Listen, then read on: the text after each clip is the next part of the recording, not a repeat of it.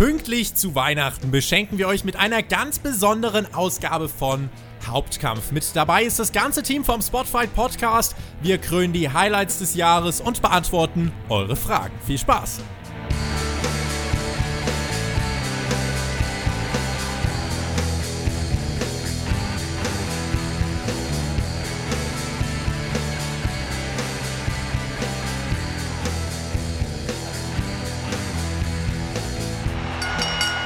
Mittwoch, der 25. Dezember. Ihr verdaut noch das Weihnachtsessen und packt die letzten Geschenke aus. Wir liefern euch die passende Unterhaltung in diesem Sinne. Ihr hört Hauptkampf, euren Wrestling Talk von Spotfight mit einer Ausgabe, auf der Chaos draufsteht und in der, bin ich mir ziemlich sicher, auch Chaos drinsteckt.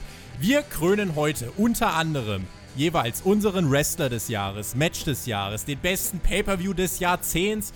Wir beantworten eure Fragen Time Limit gibt es auch nicht. Ähm, allerdings kann es sein, dass uns im Laufe der ein oder andere verlässt, aber schauen wir einfach mal. Ich weiß nicht, ob jemand, der zum ersten Mal reinhört, nach diesem Podcast den Kanal abonnieren wird. Das wird sich dann noch zeigen. Äh, wie, wie, sagt einer unserer Lieblingspodcaster doch immer so schön, ganz spannende Entwicklung in diesem Segment. ich habe keine Ahnung, was hier heute passiert. Ich weiß aber auch äh, Allerdings weiß ich, wer dabei ist, so rum. Äh, wir gehen jetzt mal schnell durch, wer überhaupt hier jetzt mit bei Hauptkampf dabei ist. Sind ja auch einige Hauptkampfdebüts. Ich beginne aber mit den beiden, die schon mal hier waren. Und das sind unsere beiden Top-Experten. Zum einen die Deathmatch-Legende, der AEW-Influencer und meine bessere Podcast-Hälfte, Alexander Bedranowski. Hallo. Einen wunderschönen guten Tag. Ich freue mich auf unser Weihnachtsspecial. Natürlich äh, ist auch der Mann mit dabei, der sich besonders intensiv um NXT gekümmert hat. Unser Hamburger Jung, Pro-Wrestler da. Mac, what's up? Moinsen. Außerdem häufig an der Seite von Mac bei den NXT-Reviews, der Mann, der auch schon seit Jahrzehnten Wrestling verfolgt und bei dem es beruflich, glaube ich, auch nichts gibt, was er nicht kann. Das erste Mal bei Hauptkampf und auch das erste Mal mit mir in einem Podcast. Freue mich sehr. Michael Shaggy Schwarz. Hallo. Ja, hallo Tobi, ich freue mich auch sehr. Das erste Mal mit dir und das erste Mal mit TJ übrigens. Mit dem habe ich auch noch nicht gesprochen. Also ich freue mich auf heute und das wird ein Hammer-Ding. Ebenfalls zum ersten Mal bei Hauptkampf äh, ein mir vertrauter Podcast-Partner für einige der hier, für andere die Stimme der Vernunft. Ich freue mich in jedem Fall, dass er da ist, unser Edeljobber. Hey, yo, ich sag das Beste gut am Schluss, aber okay. Last but not least, ich muss Jonathan nach hinten setzen, weil ohne den Typen gäbe es Spotfight nicht. Und äh, hätte er mich nicht im Oktober 2016 gefragt, ob ich nicht Bock hätte, Newsvideos für Wrestling News Deutschland zu sprechen, dann mhm. wäre ich jetzt auch nicht hier. Äh, von daher 2K, 1X. Außerdem gehört dir der ganze Bums. Hallo Jonathan. Hallo Tobi, Mensch. Ja, mir gehört der ganze Bums in Anführungszeichen, aber du wirst uns ja hier heute durch die Show leiten und ich habe richtig Bock. Das wird ein Fest werden. Du bist einer der Kandidaten, die uns potenziell verlassen könnten, ne? Ganz genau. Ja, aber ich äh, hoffe, dass wir noch möglichst viel hier unterbringen, bevor ich dann gehen muss. Ähm, das ist der Teil, den ich vorbereitet habe für heute. Vielleicht als kleine Orientierung, was eigentlich angedacht ist. Wir krönen jetzt gleich unsere Gewinner in den folgenden Kategorien: Wrestler des Jahres, Fehde des Jahres, Match des Jahres, Pay-per-View des Jahrzehnts und Superstar des Jahrzehnts. Schreibt uns gern in die Kommentare, wer eure Gewinner in den jeweiligen Kategorien sind. Außerdem gibt es auch so unfassbar viele Fragen, die von euch reingekommen sind. Wir werden nachher wirklich viele davon beantworten. Und eins wirklich noch vorweg, da spreche ich für das ganze Team. Danke. Danke, dass ihr uns zuhört. Außer es ist euer erster Podcast mit uns. Dann tut es uns vielleicht auch jetzt gerade ein bisschen leid für alles, was jetzt noch kommt. Aber die ersten drei Monate von Spotify, die waren richtig gut. Wir versuchen euch wirklich so gut es geht durch die Woche zu begleiten, egal ob beim Zocken, in der Bahn, im Auto oder wo auch immer und haben das auch im Jahr 2020 genauso vor. Könnt uns weiterhören auf unserer Website, Spotify, iTunes und so weiter. Und ich würde sagen, in diesem Sinne, Haken an die Eröffnung. Wir beginnen mit der Kategorie Fehde des Jahres. Wir haben ja beim Spotfight Podcast auch eine aufgebaut, die heißt Thumbtack Jack gegen Edeljobber. Jonathan, ist das die Fehde des Jahres? ja, auf jeden Fall in unserem Programm, wobei sich diese Fehde noch entwickeln kann. Also ich denke, da fehlt noch die ein oder andere Storyline-Entwicklung und auch in den Charakteren können wir noch ein bisschen was machen. Wir lassen uns auf jeden Fall für 2020 was einfallen, denke ich. Aber soll ich mal meine Fehde des Jahres Bitte. for real sagen? Ja, Mann. Ich habe wirklich viel drüber nachgedacht und ich muss auch sagen, 2019 war in meinen Augen ein Fädenjahr, das e-, eher underwhelming war. Wenn ich so durchgehe, was mich am meisten abgeholt hat, dann ist das trotzdem die AEW-Fehde dieses Jahr. Dann ist das Cody gegen Jericho. unter anderem auch mit dem, finde ich, besten Segment dieses Jahr im Wrestling TV, mit nämlich dem ähm, Segment, ich weiß gar nicht, wie soll ich es denn beschreiben, als Cody mit seinen Jungs auf jeden Fall hier äh, nach oben in die VIP-Kabine gestürmt in die VIP-Kabine gestürmt, ganz genau. Also das war, fand ich großartig und also allgemein Cody und Jericho, die waren dieses Jahr Highlights für mich. In der zweiten Jahreshälfte natürlich, aber da dann richtig. Wen, wer will als nächstes, wer will sich einbringen? Irgendjemand, der äh, Gegenstimme hat, sich anschließt. Alex, du hast dich mit AEW beschäftigt, mit mir. Ähm, was hast du ja. sonst noch aufgeschnappt? Also zu AEW, da hat der Jonathan ja gerade was schon gesagt. Nachdem ich ja mit einem mit dem Björn die Fehde habe, würde ich sagen, Safine versus Seth Rollins.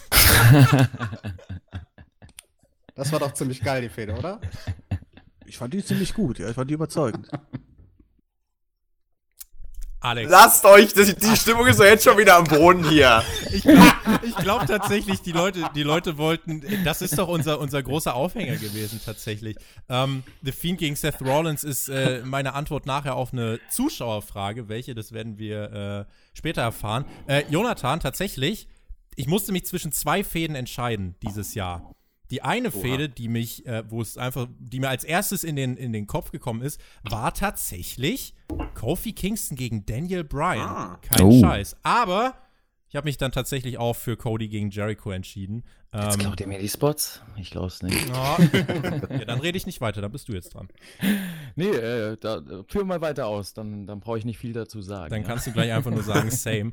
ähm, Nein, also äh, ist, ich sag mal so, diese, diese ganzen Awards, die sind ja subjektiv zum Glück. Und wenn ich einfach danach jetzt gehe, was mich äh, emotional noch mehr mitgerissen hat und dauerhaft mitgerissen hat, dann war es eben Cody Rhodes gegen Jericho, weil da konstant wirklich Promos auf Top-Niveau geliefert wurden. Es gab ja neben dem Segment, was Jonathan angesprochen hat, gab es ja auch dieses äh, Einzelpromo-Segment wirklich von Cody, wo er nochmal dieses äh, From Undesirable to Undeniable gepusht hat und die Stipulation bekannt gegeben hat. Und das war für mich dann auch letzten Endes äh, der Schlüssel, weil ich glaube, so diese absoluten Killer-Promos gab es jetzt bei Kofi Kingston und Daniel Bryan nicht. Man korrigiere mich, wenn ich falsch liege. Und von daher ist mein Herz da aufgegangen. Was ich auch noch auf dem Zettel hatte, was ich vielleicht zumindest äh, erwähnen möchte, zumindest mat äh, matchtechnisch, hat mich die Fehde von Johnny Gargano und Adam Cole noch ziemlich abgeholt. Aber ich würde mich tatsächlich auch für Jericho gegen Cody entscheiden, weil es so overall das einfach beste Fädenprogramm für mich dieses Jahr war. Wer will? Ja, schließe ich mich gleich an. Also, ähm, ihr habt das ja mir schon das Futter weggenommen, quasi. Also auch Jer äh, Jericho gegen Cody definitiv, weil es anders war. Allein schon von den Promos. Äh, Match war geil und ähm, man wurde ganz anders abgeholt. Ich habe mich so richtig in der Zeit versetzt gefühlt, also so ein bisschen äh, Nostalgie-Flash an Ende der 90er vom Erzählfaden ähm, her, wie das rübergebracht wurde. Und äh, ja, war voll und ganz für mich die Fehde des Jahres einfach. Shaggy? Ja, ich ähm, bin ja auch nicht so ganz eurer Meinung. Die Fehde war fantastisch. Also, wenn die Fehde sicherlich ein bisschen länger gedauert hätte, dann wäre es vielleicht auch die Fehde des Jahres gewesen, weil der Aufbau super war. Aber letzten Endes ist es ja auch erst in den letzten zwei Monaten oder nicht mal ganz aufgebaut worden. Ähm, ich fand Daniel Bryan gegen Kofi Kingston natürlich, natürlich auch eine super Fehde mit einem tollen Payoff. Aber nicht zu vergessen, ich glaube, es war Anfang des Jahres, aber es hat trotzdem ein bisschen gedauert, Ronda Rousey, Becky Lynch. Also, das hm. war auch ein bisschen, das sollte man nicht vergessen. Es ist zwar schon ein bisschen her, aber es war da. Mhm. Eine, ja, stimmt. Ich erinnere mich, und dann gab es bei Mania logischerweise dann das Triple Threat Match. Ronda Rousey jetzt auch wieder im Gespräch für WrestleMania nächstes Jahr. Bin mal gespannt, ob wir sie dann vielleicht schon beim Royal Rumble wiedersehen und äh, ob sie da schon wieder für Stimmung sorgt. Björn, du hast noch nichts gesagt zur Fehde des Jahres. Ich glaube, Seth Rollins gegen The Fiend wird es nicht. Nee, äh, ich kann es ja eh nicht aussprechen, von daher lasse ich das lieber. so, ich mir lieber, was ich aussprechen kann. Und da ist natürlich eine Fehde aktuell, die ja momentan sich eigentlich noch im Aufbau befindet. Also ich würde sagen, hier Lashley, Lana und Rusev sind irgendwie ganz, ganz oben dabei. ja! Also die besten, zumindest die besten Segmente des Jahres. Ähm, jetzt haben wir natürlich noch äh, Johnny Gargano und ähm, Tommaso Ciampa, was zumindest am Anfang des Jahres zumindest noch dann ausgeklingt ist, was ich sehr, sehr geil fand. Ähm, ansonsten, ja, wenn ich jetzt mal in den AEW-Kosmos rüberschaue, äh, ich, ich würde euch zwar zum größten Teil zustimmen, aber wo ich emotional oder mit am meisten überrascht war, weil man auch gezeigt hat, einfach wie leicht man aus ja, zwei Leuten, die man in der WWE ja, am Ende sehr verheizt hat, wie einfach man was draus machen kann. Auch wenn es eigentlich nur ein Match war und äh, eine anschließende Love Story, fand ich schon Cody gegen Dustin äh, als reines Match Mini-Fehde so ziemlich genial gemacht. Stimmt. Mhm. Aufbau ja über die YouTube-Videos, Road to Double or Nothing und dann das Match selber. Bin mal gespannt. Aber ist ja eher das Match, Match dann des Jahres, oder? Anstatt Fehde. Das kann ja jeder. Björn? Ich würde es eher als Fehde mit reinballern, auch was danach noch passiert ist, äh, okay. mit dem anschließenden mhm. Tag Team Match und so weiter. Beim Match des Jahres geht es mir dann doch eher ums äh, Wrestlerische selber. Okay. Aber wenn wir, wenn, wenn du mit dem Ball so zuspielst, Match des Jahres, äh, gibt es jemanden, der dieses Match von Double or Nothing auf dem Zettel hat? Nope. Nope. Hat er nicht. Weil ich muss sagen, äh, ich habe zumindest überlegt, aber habe dann äh, gedacht, das war zwar oldschool-mäßig, aber, äh, und es war auch emotional insgesamt, aber letzten Endes ähm, gab es dann, gab's dann noch ein paar andere Kandidaten, die es bei mir geschafft haben. Ähm, ja, für mich ein Moment des Jahres definitiv. Also das mit dem mit der Ansage danach, ja. mit den Brüdern quasi. Also das hat mich emotional am meisten abgeholt in diesem Jahr. Aber vom Match mhm. her, gut, da muss man auch die Qualität mit einbeziehen. Da war es eben nicht das Beste des Jahres. Was also, war denn das Beste des Jahres? Äh, für mich war vom Match das, gut, weil es ganz subjektiv, äh, Walter gegen Tyler. Mhm. Ach, Takeover Cardiff, ja. Genau. Ja das war für mich äh, ein saustarkes Match, äh, geile Match-Story. Ähm, zwei Jungs, die gezeigt haben, wie geil europäisches Wrestling sein kann auf der großen Bühne. Und äh, eben diese Underdog gegen Big Man-Story, die da erzählt wurde, aber neu modern erzählt worden ist. Also eben nicht klassisch, dass quasi die ganze Zeit äh, der Große auf den Kleinen einhaut, sondern der Kleine in vielen Momenten den Großen, ja, vorgeführt hat und äh, ohne dass der Charakter darunter leiden musste. Und ähm, ja, war ein richtig starkes Match. Die Crowd war vor allem richtig geil drin. Ähm, ja, konnte man eigentlich gar nicht besser rüberbringen. Für mich auf jeden Fall ein Match des Jahres. ja, wenn ich, möchte ich nur kurz zustimmen, habe ich mich auf mein Zettel nämlich auch drauf weiter gegen Tyler. Yeah. Äh, zusammen mit der ganzen Stimmung dabei und auch mit den, ja klar, man kann natürlich sagen, äh, dass Walter vielleicht hier sich durchsetzt, konnte man vielleicht mehr mitrechnen, aber trotzdem hat man es geschafft, diese Spannung im Match zu übertragen und ähm, ich fand es auch grandios und deswegen habe ich auch Walter gegen Tyler hier draufstehen. Bei mir war dieses Match die Nummer zwei, Dustin gegen Cody war die Nummer drei. Meine Nummer eins, für die ich mich entschieden habe, weil, boah, ich glaube, weil, weil ich insgesamt einfach über die gesamte Dauer des Matches so unfassbar äh, drin war. Ähm, Takeover New York, Adam Cole gegen Johnny Gargano. Das war das WrestleMania-Wochenende. Und äh, da gab es auch, also es war das Two out of Three Falls Match und Gargano hat dann am Ende auch den NXT-Titel gewonnen. Das Publikum hat die Arena abgerissen. Ich konnte absolut nicht sitzen bleiben und das war einfach nur awesome. Und äh, gerade auch, weil er wirklich äh, alles seit Ewigkeiten auf diesen Titelgewinn von Gargano hingearbeitet hat und es wirklich so vorläufig dieser Peak war, ähm, ist es bei mir auf 1 gelandet. Ich habe ähm, ganz, ganz viel, als ich äh, auch mich so ein bisschen umgehört habe, äh, wurde immer wieder auch mir der Name Will, äh, Will Osprey gegen den Kopf geworfen, der, äh, glaube ich, wenn man über diesen äh, Mainstream-Kosmos äh, drüber schaut, gerade bei New Japan, ja auch in diesem Jahr eine unfassbare Leistung hingelegt hat und wirklich ganz viele Matches auf Weltklasse-Niveau geworkt hat. Ich muss halt ehrlicherweise sagen, ich habe davon eben nicht alles gesehen, aber ich finde, wir sollten den Namen hier auf jeden Fall auch mit erwähnen, weil der gerade für die Leute, die New Japan schauen, glaube ich, äh, eine große Nummer ist in diesem Jahr. Ja, für mich wäre das sogar jemand gewesen, der auf der Liste meines Wrestler des Jahres gewesen ist, weil ich, mit, ich konnte vorher mit Will Ospreay gar nicht so viel anfangen. Der war mir ein bisschen zu floppy und auch die Manöver sahen immer ein bisschen zu riskant bei mir so ein bisschen aus, aber der hat sich dieses Jahr echt gemacht und hat ein paar fantastische Matches abgeliefert. Das, da muss ich dir auf jeden Fall zustimmen. Aber mein Match des Jahres, ich, die, die Top 3, die du hast, Tobi, die ähneln meiner so ein bisschen, aber ich habe mich dann doch für was ganz, ganz anderes entschieden und zwar für ein Match, das ich häufiger gesehen habe, jedes andere Match in diesem Jahr. Ein Match, das auf keiner von euren Listen ist, ganz, ganz sicher. Aber ich habe mich da super super unterhalten gefühlt. Ich weiß nicht, ob ich es jetzt noch schauen könnte, aber damals, als, es, als ich das erste Mal gesehen habe, habe ich es gleich, glaube ich, vier, fünf Mal am Stück gesehen, weil es einfach fantastisch war. Und zwar, oh. jetzt Sag es! Invisible Man gegen Invisible Stan. Das mache ich mich unbeliebt bei ja. euch, aber ich fand das Match fantastisch. Björn, wow. oder? Du bist doch ganz meiner. Wenn jemand meiner Meinung ist, dann bestimmt der Edeljobber. Äh, sorry, ich war gerade AFK. Was passiert? Was passiert? Worum geht's? Ich bin auch wieder, aber ich meine, äh, Michaels Meinung bin ich immer. Was ist los? Siehst du, also, nee, dann ist alles gut. Das reicht mir schon als Bestätigung. Okay. Jonathan. Ich habe auch ein ganz eigenes Match des Jahres.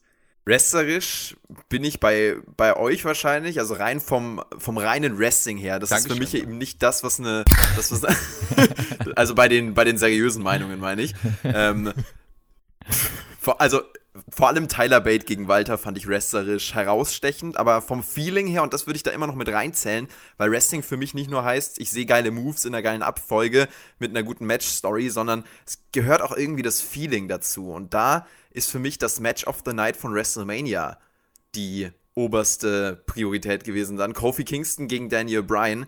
Das äh, hatte diese WrestleMania-Atmosphäre, diese Titelmatch-Vibes und ähm, die beste Heel-Face- Dynamik eigentlich die WWE in diesem gesamten Jahr irgendwie zu bieten hatte. Das hat dann dafür gesorgt, dass die Leute total drin waren und dass diese Geschichte, die sie da erzählen wollten, die eigentlich so simpel war, super funktioniert hat.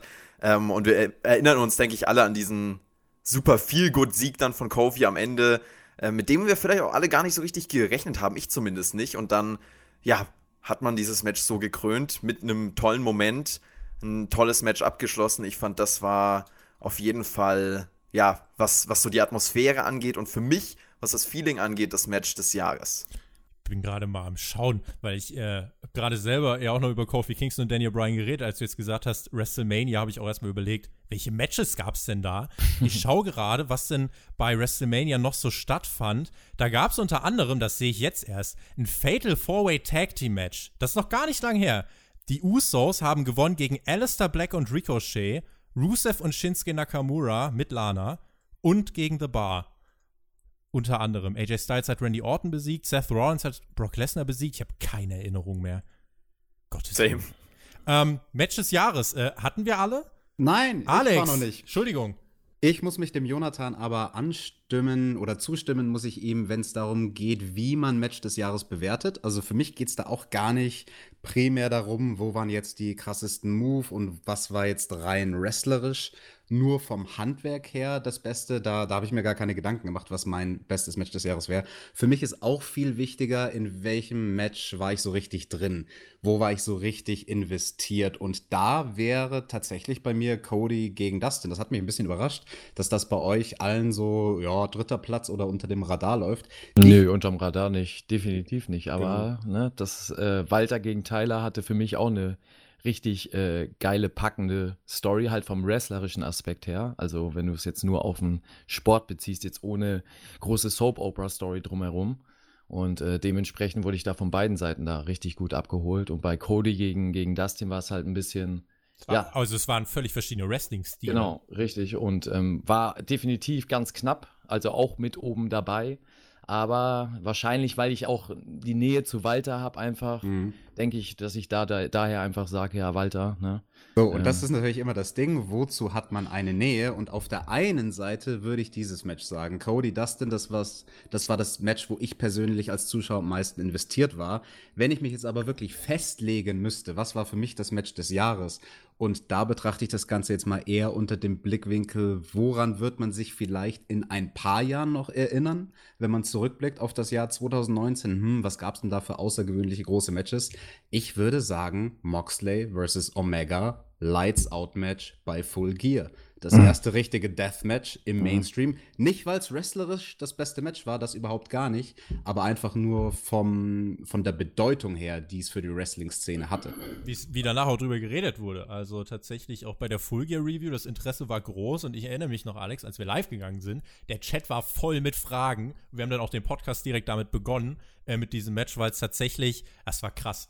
Also das war richtig krass. Ich habe das äh, mit dem Kumpel hier geschaut und äh, ich hab, ich war nicht drauf vorbereitet, sage ich es mal so. Das ist, ähm, aber ich finde es schön, dass wir wirklich to total unterschiedliche Stile jetzt auch haben, weil auf der einen Seite du Also- das.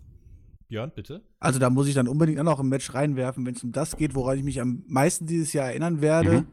weil es mich auch einfach am meisten unterhalten hatte und es auch irgendwo eine Seite des Wrestlings ist, die ich normalerweise überhaupt nicht mag, aber man in diesem Moment überhaupt nicht mit gerechnet hatte, es überhaupt nicht in den Kontext passte und es trotzdem ja nur die Halle selber wirklich feiern konnte und so. Das war WXW World Tag Team Festival Tag 2, so dumm es sich anhört, aber das, das, das das krankeste Comedy-Match, was ich jemals in meinem Leben gesehen habe, nämlich äh, JF, äh, J, äh, JAA gegen die Anti-Fun-Police. Absolute Jonathan Andy ist war, glaube ich, eigentlich mit in der Halle gewesen. Tobi, du ja, glaube ich, auch, oder? Äh, ich, auch da, war gesehen, ich, ne? da war ich, glaube ich, nicht da. Ich war bei, ähm, boah, ich weiß gar nicht mehr, wie die Show hieß, bei der ich war. Ich bin Profi. Ähm, ich, Aber Jonathan war da, das weiß ich. Ja, ich war da. ich weiß, dass ich Abs- Wasserpistolen-Match, äh, Magic, in einem, Stimmt. ja, eigentlich kann man das Match Magic nennen, sorry. ich habe GIFs auf Twitter davon gesehen. Ja, Absolute Andy ist mein, meine heimliche Nummer 1 bei, bei Wrestler des Jahres, aber das ist was anderes. Der Adler! Der Wir Welt lieben ihn. Quarzange, Hashtag Weltmeistergurt. Ganz fantastischer Mann. Bester Typ der Welt. Absolute Okay, stopp Andy ist, äh, ist super. Nein, aber was ich gerade sagen wollte, ich finde super, dass so viele Stile dabei sind, weil auf der einen Seite Tyler Bate gegen, äh, gegen Walter ist ja irgendwie, ähm, ist ziemlich klassisch, so der Big Man gegen den Kleinen. Cody gegen Dustin ist ja auch eher oldschool geworkt. Und dann hast du aber auf der anderen Seite so Deathmatches wie, ähm, wie das, was Alex angesprochen hat, oder wirklich das ganz moderne Wrestling, wie es eben Will Osprey äh, momentan präsentiert. Von daher eine schöne, breite Spanne von Superstars. Alex, ich habe dich gerade beim Match des Jahres als letzten dran genommen. Wir kommen jetzt zur Kategorie Wrestler des Jahres. Vielleicht bevor du uns den Wrestler des Jahres nennst, woran machst du diese Kategorie fest? Geht's da nur um die In-Ring-Leistung oder was sind deine Kriterien dafür gewesen? Nee, in dem Fall mache ich das nicht an der Innenring-Leistung fest, sondern daran, wie sich jemand weiterentwickelt hat. Ich betrachte mir, wo war jemand am Anfang des Jahres, wo ist er am Ende des Jahres. Und wenn man dieses Kriterium zu Rate zieht, dann kann das für mich gar niemand anders sein als Chris Jericho, der sich sowas von neu erfunden hat. Uh, Nein, also wirklich der Bubbly Man, wie der sich dieses Jahr neu erfunden hat, das ist unglaublich. Ist ja nicht das erste Mal in seiner Karriere, aber es ist die beste Neuerfindung seiner Karriere im absoluten Spätherbst 2019, Chris Jericho. Alex, Definitiv. ich muss noch einhaken. Und zwar hat Martin Esche gefragt äh, auf YouTube, wir müssen das Jackett des Jahres von Jericho krönen. du hast schon mal die fünf Knöpfe rausgehauen, das ist dir bewusst, ne? Ich, ich, ich habe die fünf Knöpfe rausgehauen, letzte Woche erst bei Dynamite. Da gab es dieses schöne goldene Jackett in der elften Ausgabe von Dynamite. Das ist mein Pick, Jackett des Jahres. Boah, ich muss, ich, ich weiß nicht, ich glaube, ich muss das auch wählen, weil aber jetzt auch wirklich nur drei Monate da waren. Das gegen Scorpio Sky war auch gut, aber ja, für die drei Monate, nächstes Jahr wird's competitive. Aber jetzt für dieses Jahr, für die drei Monate sind wir noch äh, auf einer Seite. Jackett äh, der Woche, immer bei AEW Dynamite. Ähm, Chris Jericho, das sagt Alex. Und du, du sagst, das ist eigentlich, da, da gibt's nur einen. Da gibt's nur einen. Also, aber ich bin sehr gespannt, was, wir, was die anderen hier auf dem Radar haben. Ich habe Jericho auch schon gehört von jemand anderem. Mac, warst du das? Ja, Le Champion für mich auch, definitiv. Also für mich ging es darum, welcher Wrestler hat am meisten polarisiert, wer hat am meisten Money eingebracht und äh, wer hat den meisten Hype ausgelöst. Und äh, das war definitiv Jericho. Ähm, natürlich im, Zusammen im Zusammenhang mit AEW ähm, bisschen die Vorteile, weil allein schon die neue Liga einen neuen Hype ausgelöst hat, aber Jericho, wie er die Liga auf seinen Schultern trägt, auf seinem Rücken trägt, ähm, jede Woche wieder neu überzeugt, äh, mit geilen Promos, aber auch im Ring immer noch überzeugen kann und vor allem, was ganz, ganz wenige, sage ich mal, Legenden des Wrestlings machen, ähm, er da ist, um junge Leute over zu bringen, um sie Level zu bringen, um sie TV-tauglich zu machen. Das, was der da leistet derzeit, ist unglaublich. Und ja, für mich, also ich ziehe meinen Hut, Jericho, echt Topmann und Wrestler des Jahres, definitiv. Shaggy, du hast auch oft Hüte auf. Ziehst du den auch vor Chris Jericho?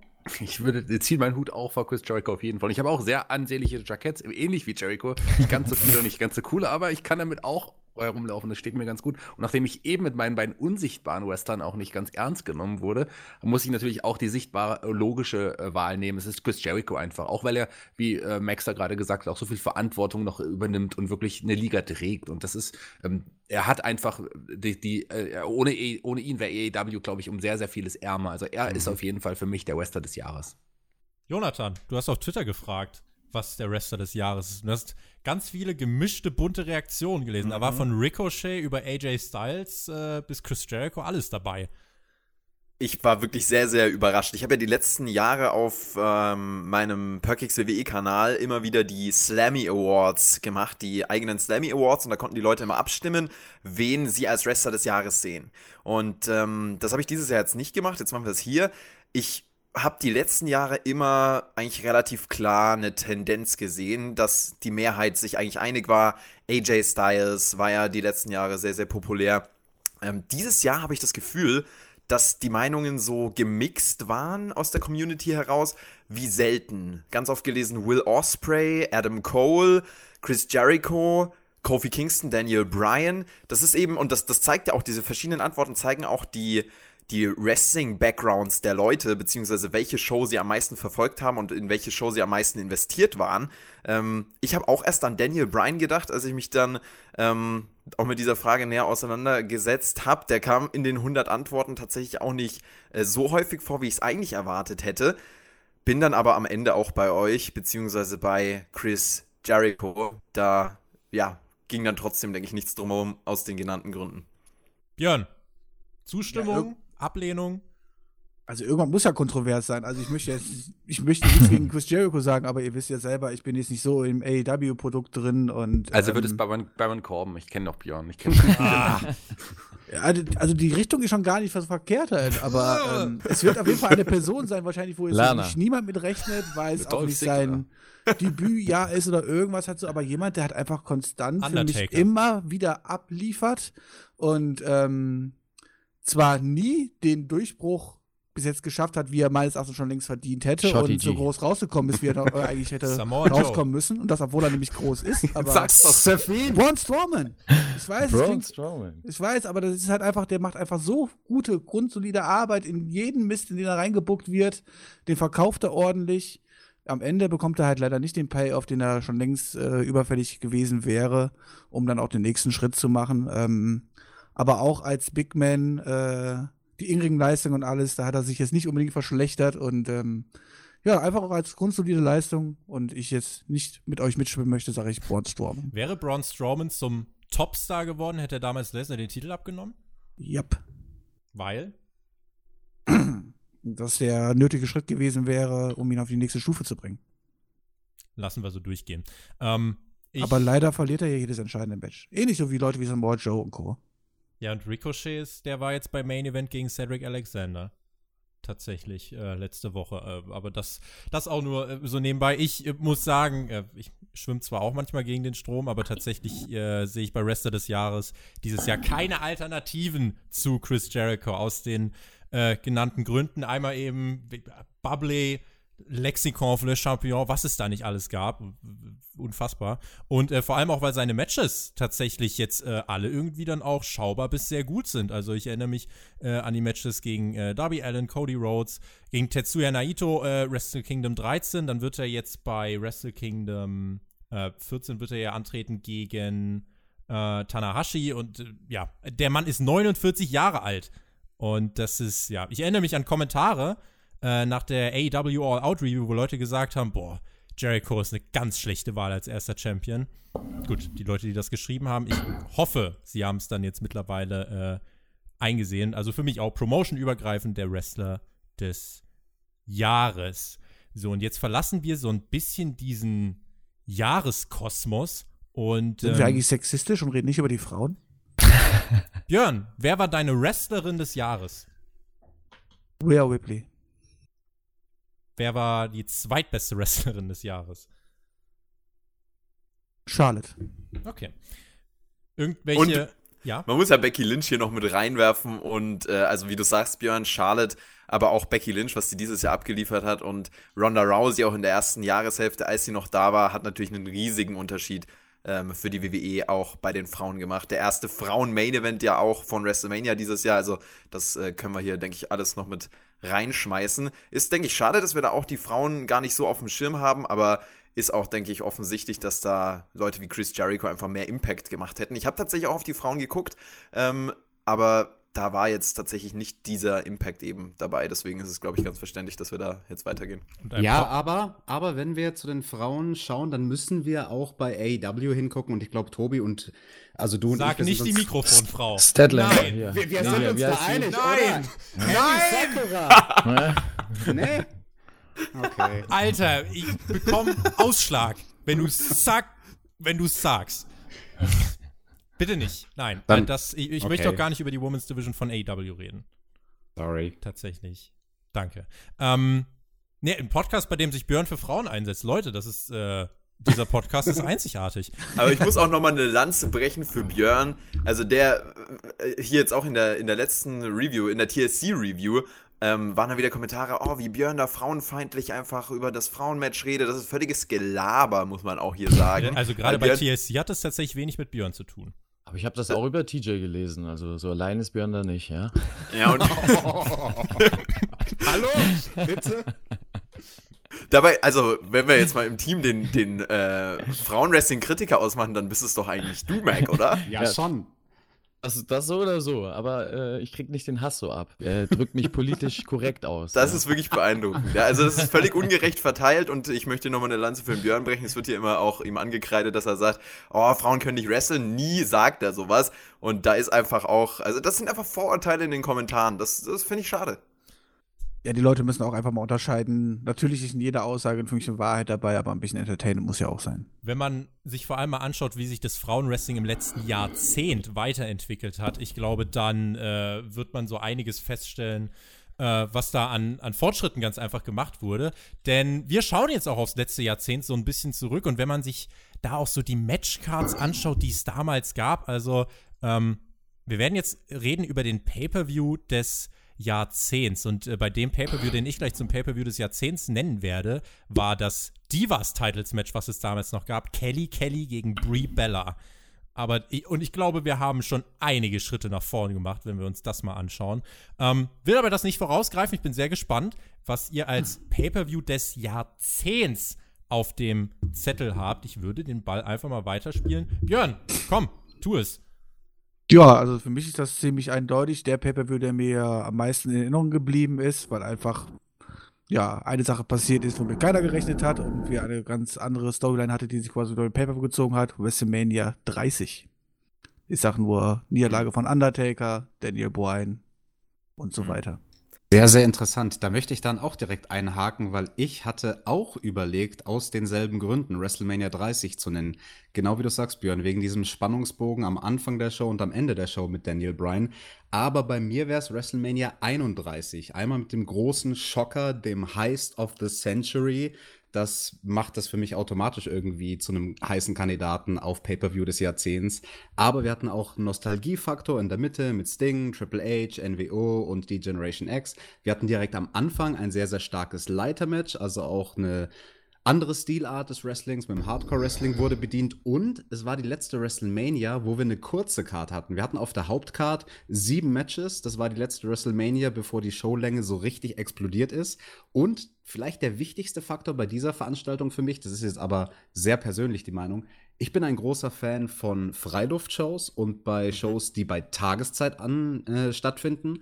Und die Show war halt an der Westküste. Das hat bedeutet, dass sie früher begonnen hat, also am, am, am Ort, meine ich, wo sie stattfindet, Früher von der Nachmittag Uhrzeit her. eigentlich, ne? Früher Nachmittag, Ja. genau. Und wirklich dunkel ist es erst zum Main Event geworden. Und ich finde, das macht dann noch mal so ähm, eine Art Spannung beziehungsweise atmosphärische Spannung, die über die Matches hinausgeht, also quasi einfach eine Atmosphäre, die vom, vom Stadium und vom Licht erschaffen wird, dass der Main Event dann wirklich nochmal doppelt und dreifach Bedeutung hat. Und ja, am Ende kommt halt Seth Rollins raus, casht ein. Keiner hatte mit gerechnet. Money in the Bank Koffer eingecasht und Champion geworden. Ich würde sagen WrestleMania 31. 29. März 2015 und schon vor knapp fünf Jahren war Brock Lesnar WWE-Champion. Krass. Mac, Ja, ich schwimme mal gegen den Strom äh, und nenne Wrestle Kingdom 11. Hm. Also das war Mhm. 2017 und das war sozusagen die Krönung der Omega gegen Mhm. Okada-Reihe und ähm, für mich eh ja auch die stärksten Matches, die so abgeliefert wurden, in der, in, wenn man so eine Reihe rausnimmt. Und ähm, ja, New Japan, also was ganz anderes, äh, weniger Entertainment, aber in dem Jahr war es doch sehr Entertainment-lastig. Dementsprechend konnte man da auch gut das Westpublikum ziehen.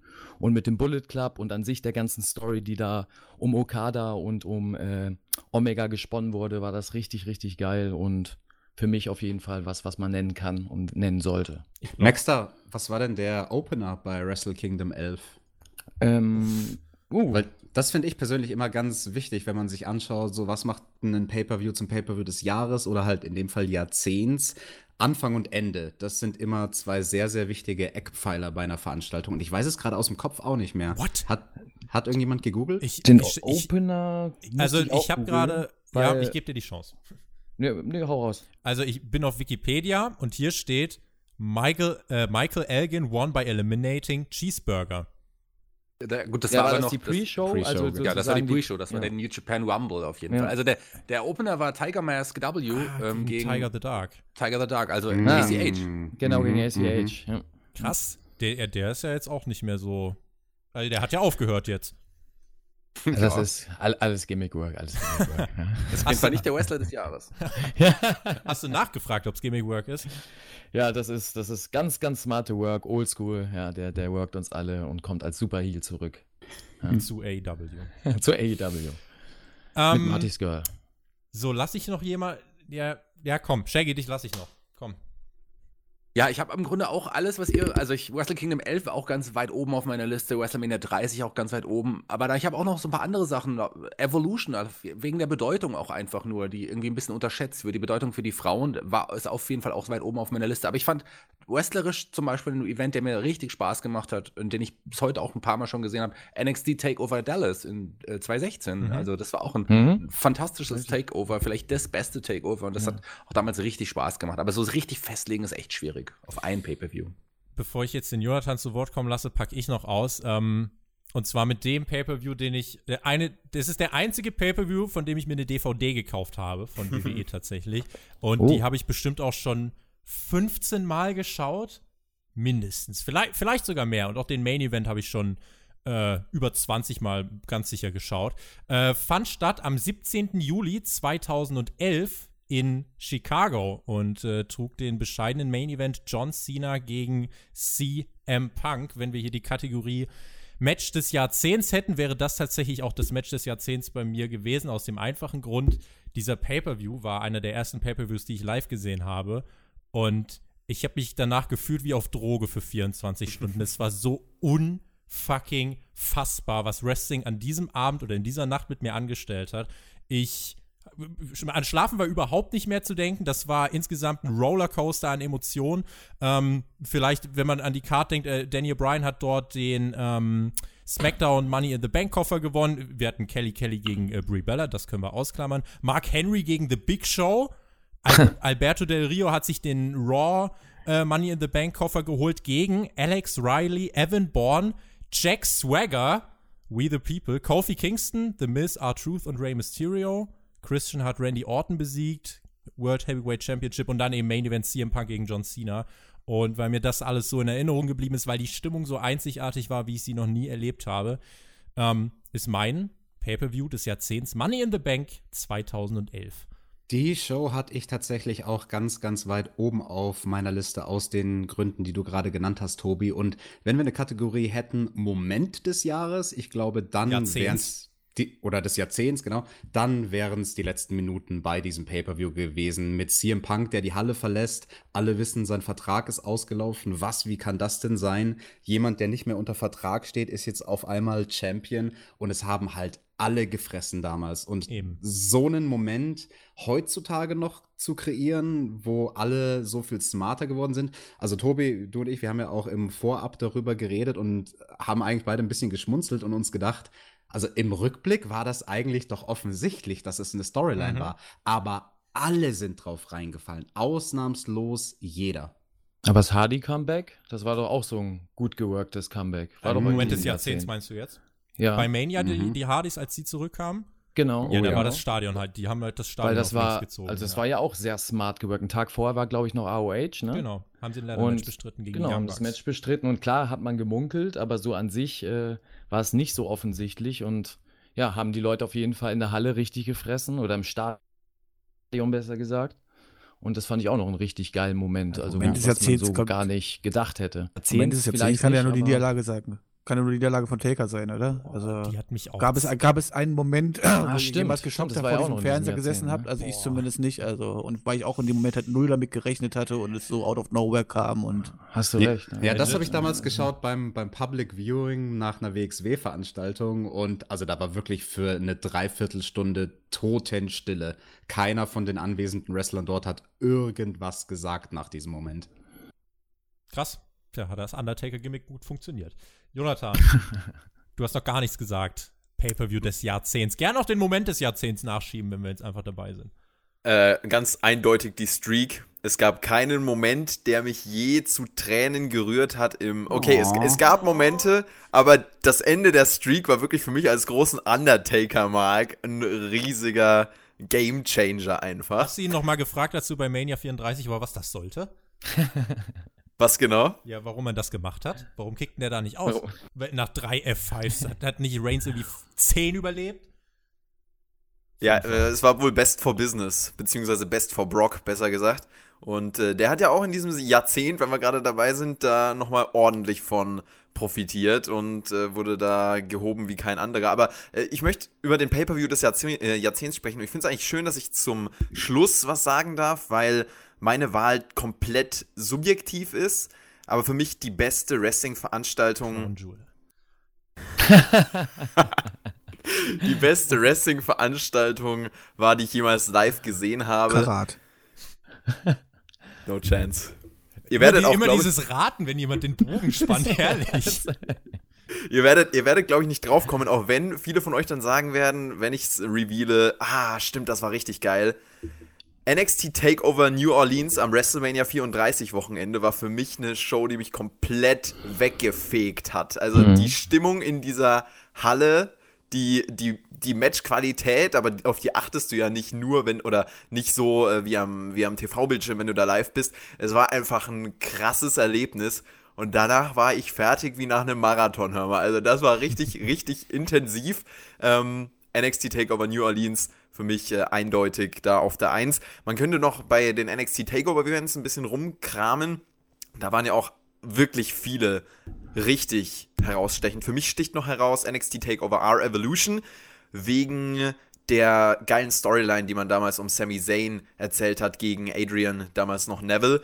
Ähm, genau, das, Boah, das ist so meine- viel, das ist voll schwierig. Es ist so viel passiert. In zehn Jahren, das kann man Ja. eigentlich gar nicht, weil Wrestling ein Jahr ist schon schwierig, finde ich. Und wenn du da zehn Jahre nimmst, da passiert so viel auf der Welt äh, mit, mit Story. Manche vergisst man auch einfach.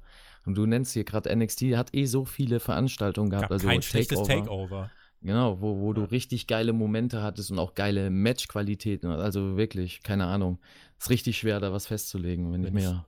Wenn ich gerade schaue, R Evolution, 11. Dezember 2014, Co-Main Event Charlotte gegen Sasha Banks. Krass. Geil. Baron also war eine Corbin- geile Show. Baron Corbin besiegte Ty Dillinger.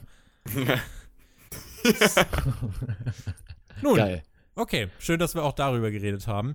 Ähm, und dann kommen wir abschließend, bevor wir zu so vielen Fragen kommen, ähm, zu der Kategorie, die eigentlich, ja, ist es die wichtigste oder zumindest eine der aussagekräftigsten. Wir kommen zu dem Superstar. Wir haben jetzt gerade schon festgestellt, Pay-per-Views, es ist schwierig, sich zu entscheiden. Ich finde, beim Superstar des Jahrzehnts auf eine gewisse Art und Weise ist es auch schwer, sich zu entscheiden. Ich muss sagen, ich habe bestimmt eine halbe Stunde, vielleicht sogar länger rumüberlegt und dann wirklich mit einem Fingerschnips, es kann, kann nur dieser eine sein. Ich werde natürlich jetzt nicht sofort nennen. Ähm, deswegen, ich, ich, bin, ich bin gespannt. Ähm, Superstar des Jahrzehnts, wer hat das am meisten geprägt? Und vielleicht auch hier die Frage, Shaggy, ich starte einfach mal mit dir. Was macht den Superstar des Jahrzehnts aus und wer ist es bei dir geworden? Das muss dann schon jemand sein, der wirklich eine, eine ein Brand und eine Liga für lange Zeit auch getragen hat, der auch dort in den wichtigsten Matches stand, der vielleicht auch lange World Champion war. Und das war in dem Jahrzehnt ganz schwierig. Also man hat natürlich am Anfang noch einen John Cena gehabt, man hat dann irgendwann Roman Reigns aufgebaut, aber so die beiden würde ich jetzt auch nicht mehr als, als Superstars des Jahrzehnts bezeichnen. Also das ist wirklich schwierig über ein ganzes Jahrzehnt gespannt. Und eigentlich kann es da äh, auch nur einen im Grunde für mich zumindest geben, weil das jemand ist, der seit er äh, wieder, also seit er sich selber darstellen kann, seit er dort in den Main Events auch eingesetzt wird, die Liga einfach getragen hat und auch lange World Champion war und auch einfach Rekordhalter in allen, allen möglichen Dingen ist, die er da gebracht hat. Und das ist eigentlich Kazuchika Okada eigentlich im Japan, weil das ist jemand, Danke. der ist, glaube ich, wirklich ein, er ist einfach ein fantastischer Wrestler, ein verdammt charismatischer Wrestler und ein Wrestler, der in seinem Land einfach so ein riesen Superstar ist. Und ich glaube, da kommt man über längere Zeit gesehen, wenn man wirklich über eine Dekade spricht, gut, das sind jetzt auch nur vier Jahre, aber trotzdem, dann kommt man an Okada, glaube ich, nicht vorbei. Weil New Danke, Japan, Shaggy. weil New Japan tatsächlich, ich glaube, kann man sich wahrscheinlich einigen, die Firma, die ihren, oder die Promotion, die ihren World Title als am wichtigsten verkauft, ist, glaube ich, New Japan, oder?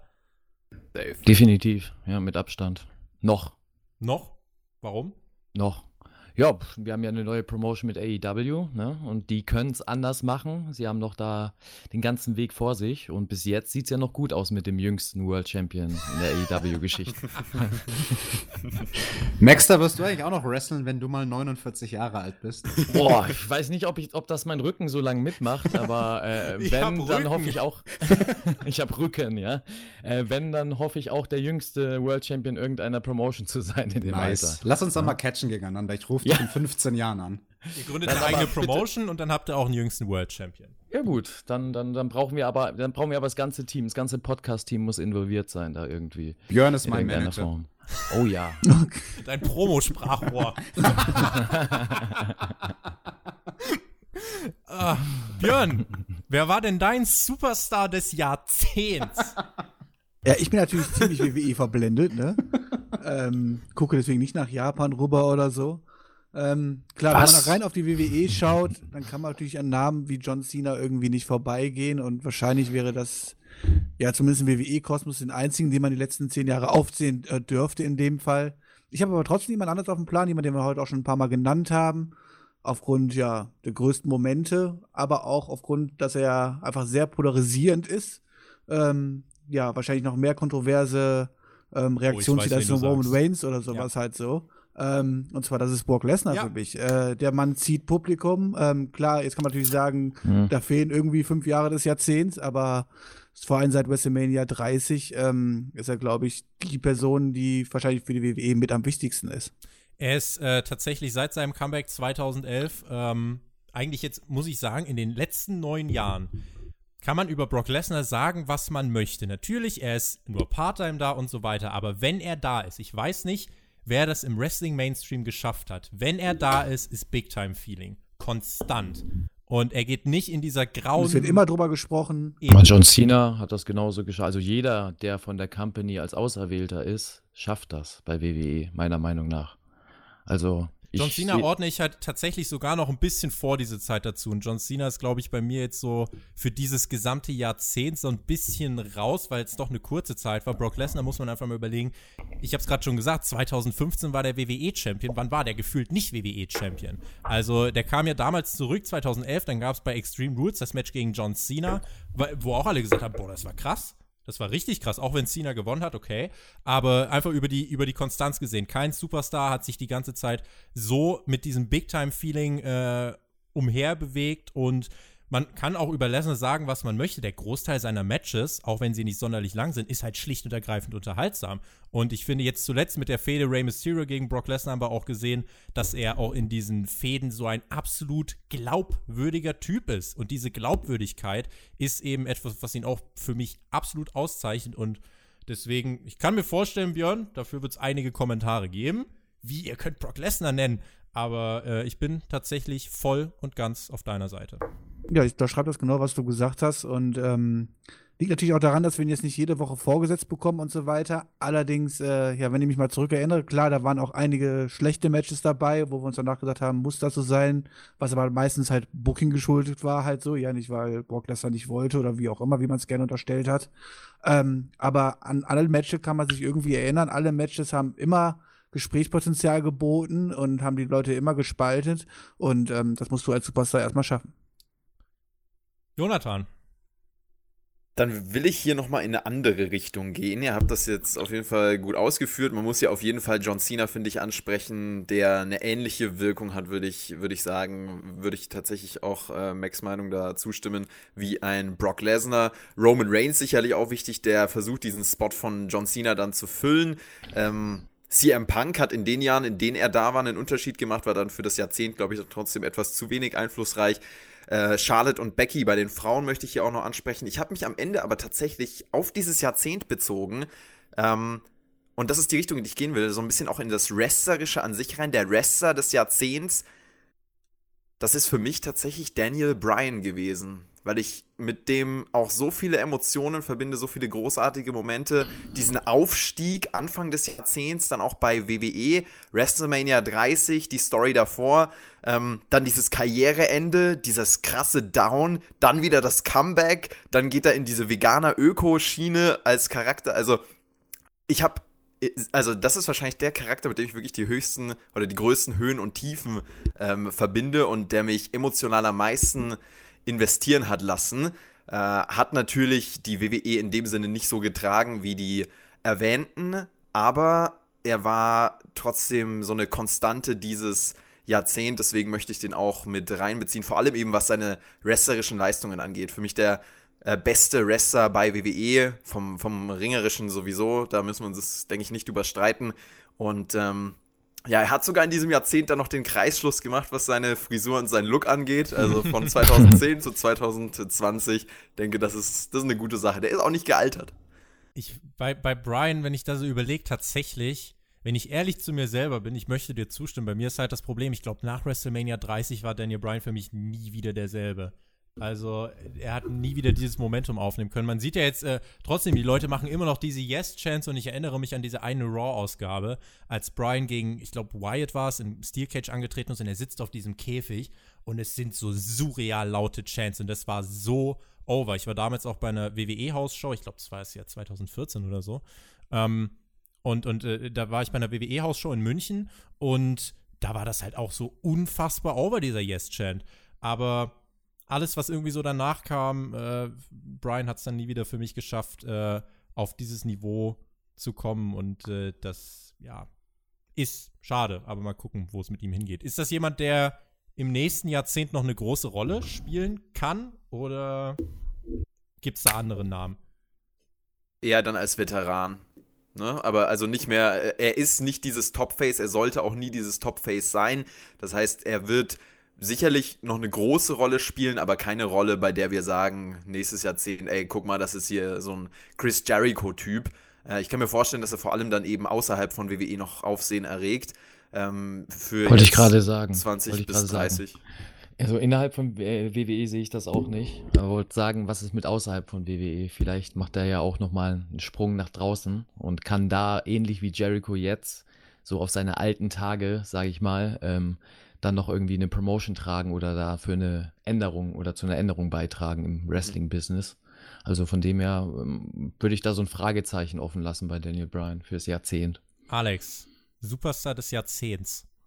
Also ich hätte auch gesagt, entweder Roman Reigns oder Brock Lesnar, wenn ich mich festnageln müsste, einer von den beiden. Ich möchte aber nur mal eine Honorable Mention nennen. Nicht für mich der Wrestler des Jahrzehnts, aber der, der die interessanteste Entwicklung durchgemacht hat, aus sehr, sehr ähnlichen, aus sehr, sehr ähnlichen Gründen, was ähm, Jonathan gerade genannt hat bei Daniel Bryan, weil sich irgendwie der Kreis geschlossen hat und das ist John Moxley der ja. Anfang des Jahrzehnts noch Deathmatches bestritten, hat damals 2010, 2011 gesagt, ja, die WWE, die hat mich garantiert nicht mal auf dem Radar, die wissen gar nicht, wer ich bin. Dann war er auf einmal in dem Developmental-System von denen, hat in diesem Jahrzehnt eine ganze Karriere hingelegt bei WWE als Dean Ambrose und ist jetzt geworden. Genau, und ist jetzt zum heißesten Superstar geworden für eine Zeit lang diesen Jahres und quasi wieder zurückgegangen zu seinen Wurzeln mit dem Deathmatch, wo er ursprünglich herkam. Finde ich sehr, sehr interessant, wie der sich dieses Jahrzehnt entwickelt hat.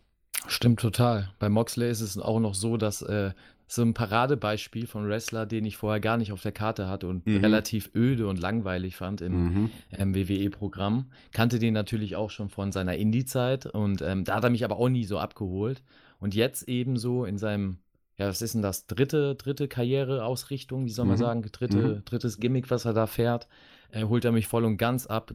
obwohl er eigentlich nicht viel anders macht, außer seine Rolle anders Er ist rüberzubringen. freier. Und ich glaube, bei, gefunden, genau, genau. bei ihm merkt man das, glaube ich, finde ich, am allermeisten. Das ist ja einer dieser, dieser ganz, ganz großen Unterschiede. Er hatte im Moment ganz einfach Freiheit. Dieses äh, Match gegen Kenny gab es auch, weil er das wollte. Ja, aber er das kann, das kann nicht jeder. Also das muss man halt aussehen. Nicht jeder kann damit umgehen und Moxley konnte das, ne? Also der, der, der polarisiert ja jetzt richtig.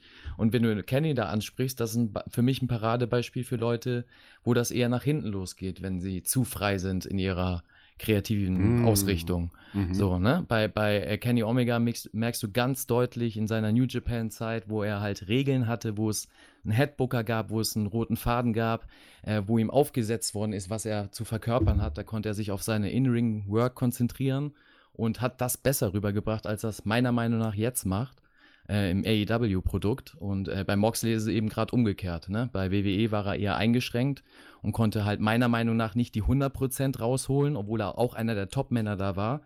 Äh, aber jetzt bei, bei AEW scheint er da so wirklich auf die 110% sogar zuzugehen und äh, finde ich geil. Also finde ich immer geil, wenn mich einer dann doch nochmal überzeugen kann, obwohl man vorher eigentlich eine relativ äh, bescheidene Meinung über den Wrestler hatte.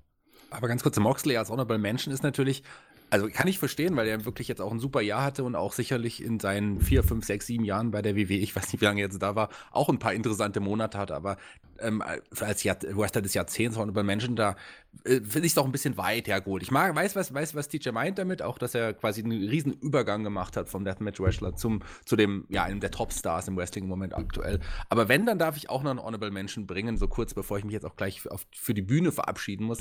Ähm, ich hab, es gibt einen Wrestler, wenn man sich nur die Fakten anschaut, der hat, es gibt einen Wrestler, der hat bei WrestleMania kein einziges Match verloren, in allen seiner Matches bei WrestleMania Titel gewonnen. Nicht ganz im Main Event stand, aber im- zumindest im Co-Main Event, nee, Co-Main Events zumindest. Äh, und das ist sicherlich nicht der Wrestler des Jahrzehnts, aber vielleicht könnten die nächsten Jahrzehnte ihm gehören. Über Nikolas haben wir euch noch gar nicht gesprochen.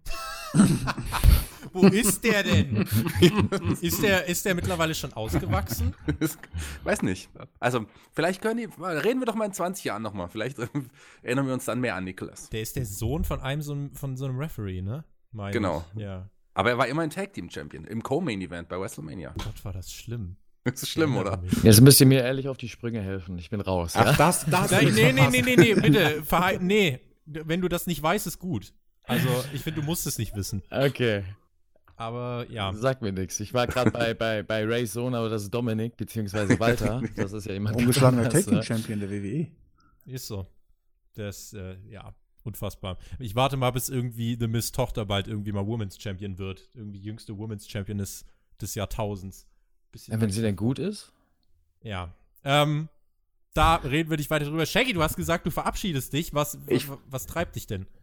Ja, ich habe jetzt Theaterprobe leider und ohne mich läuft die Probe nicht. Deswegen muss ich da jetzt hin und ich danke euch, dass ich dabei sein durfte und auch mal äh, sicherlich mit Nikolas und den Invisibles, die ich jetzt für mich die besten Meinungen vertreten habe, aber zumindest für einen kleinen Farbtupfer oder für einen unsichtbaren Farbtupfer gesorgt habe. Hat Spaß gemacht und ich freue mich, Teil des Spotify-Teams zu sein und wünsche euch jetzt noch ähm, viel Spaß mit dem Björn. Wir Ja. lieben dich. Tschüss, Shaggy. Ciao, ciao. Ciao. Ciao, ciao. Und ich würde mich direkt anschließen, weil ich jetzt auch gleich reinhauen muss. Ich möchte nur vorher noch fragen, Captain Tobi, machen wir noch Match des Jahrzehnts oder war es das mit dem Jahrzehnt? Match des Jahrzehnts ist tatsächlich äh, nicht auf meiner Liste. Also ist komm. Oh, Okay. buh. Junge. Ja, was soll das denn? Match mal des Jahrzehnts habe ich direkt hier stehen. Ähm, und zwar unter Superstar des Jahrzehnts. Jonathan. Okay, ähm, ich wollte, ich wollte es nur noch kurz reinschmeißen, weil ich habe mich ja akribisch auf diesen Podcast vorbereitet, habe mir nochmal den Großteil aller Matches aus dem letzten Jahrzehnt angeschaut, um auch wirklich eine äh, reflektierte Meinung hier zu geben. Ganz genau, ja. Ohne das Network, mein Leben wäre wirklich ziemlich leer, kann ich sagen. So, und ähm, ich bin dann nochmal wirklich in die 2010er Jahre zurückgegangen und muss da einfach mein Match des Jahrzehnts raushauen, weil es eines meiner Favorite Matches of all time ist. Ich bin sehr gespannt, ob sich das mit einer Meinung von euch doppelt. Sagt gerne gleich Bescheid. Undertaker gegen Shawn Jawohl. Michaels, WrestleMania 26. Alex, wir verstehen uns. That's the one Match des Jahrzehnts, da gibt's gar keine Frage. Und Come zur on. nächsten Kategorie.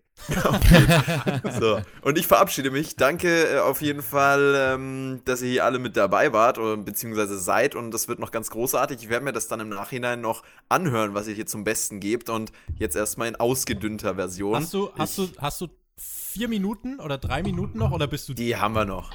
Hier ist nämlich die erste Frage, die ich mir äh, aufgeschrieben habe, weil ich wusste, du wirst gehen. Äh, deswegen habe ich die direkt an Anfang ge äh, genommen. Janis Kühler hat nämlich gefragt, und äh, das muss ich eigentlich an dich weitergeben, wie ist denn die Idee des Spotify Podcasts entstanden? Ich finde, das kann man jetzt hm. eben noch hm. schnell äh, abarbeiten. Ähm, der Spotify Podcast entspringt ja eigentlich aus dem Perkix WWE Podcast. Ich habe damals angefangen, tatsächlich zu NXT Takeover R Revolution, witzig, dass ich das jetzt hier vorhin erwähnt habe, habe ich angefangen auf YouTube Vi äh, Videos und Reviews zu machen, immer mal wieder dann auch mit einem Talking Gast und hat sich das so von kleinen YouTube Videos zu Shows hin zu Podcasts entwickelt. Dann kam der Björn dazu, dann kam der Tobi dazu, hat mich dann auch vertreten, als er bei WrestleMania war oder im Urlaub und dann dann hat sich das irgendwie so ein bisschen aufgebaut zu einem Podcast Team fast. Dann hat, ist das Ganze auch größer geworden durch den Patreon-Support. Es war mehr möglich. Übrigens auch großen Shoutout an alle Patreon-Supporter, weil ohne euch äh, wäre ja, das Mann. hier in dem, in dem Rahmen überhaupt nicht möglich.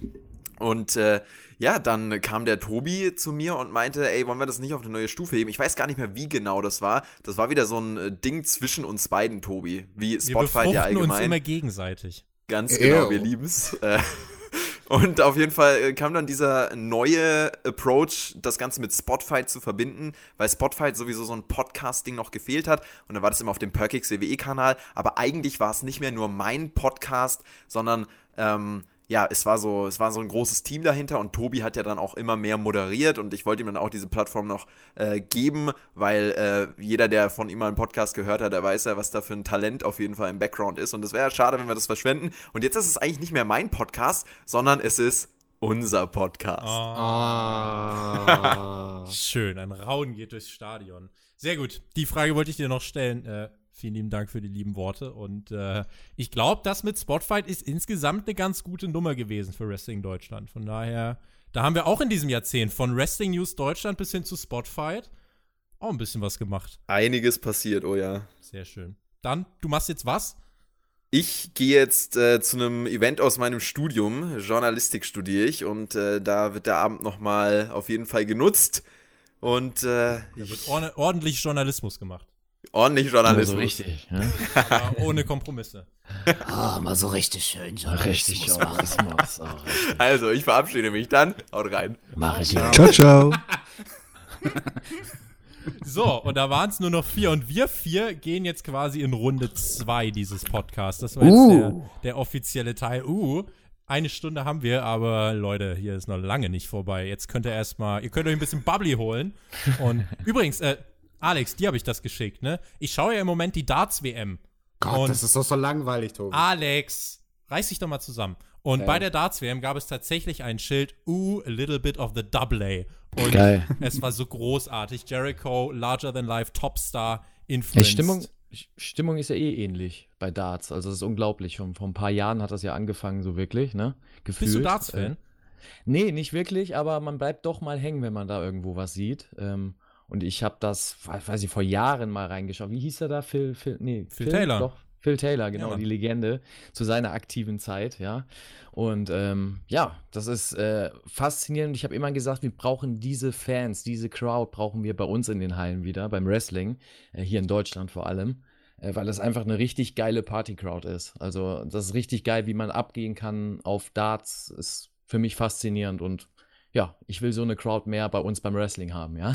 So, liebe Zuhörer, wir sind angekommen in der zweiten Stunde dieses Podcasts und ihr habt schon eröffnet, Tobi und Maxter. Was war denn das Dart-Match?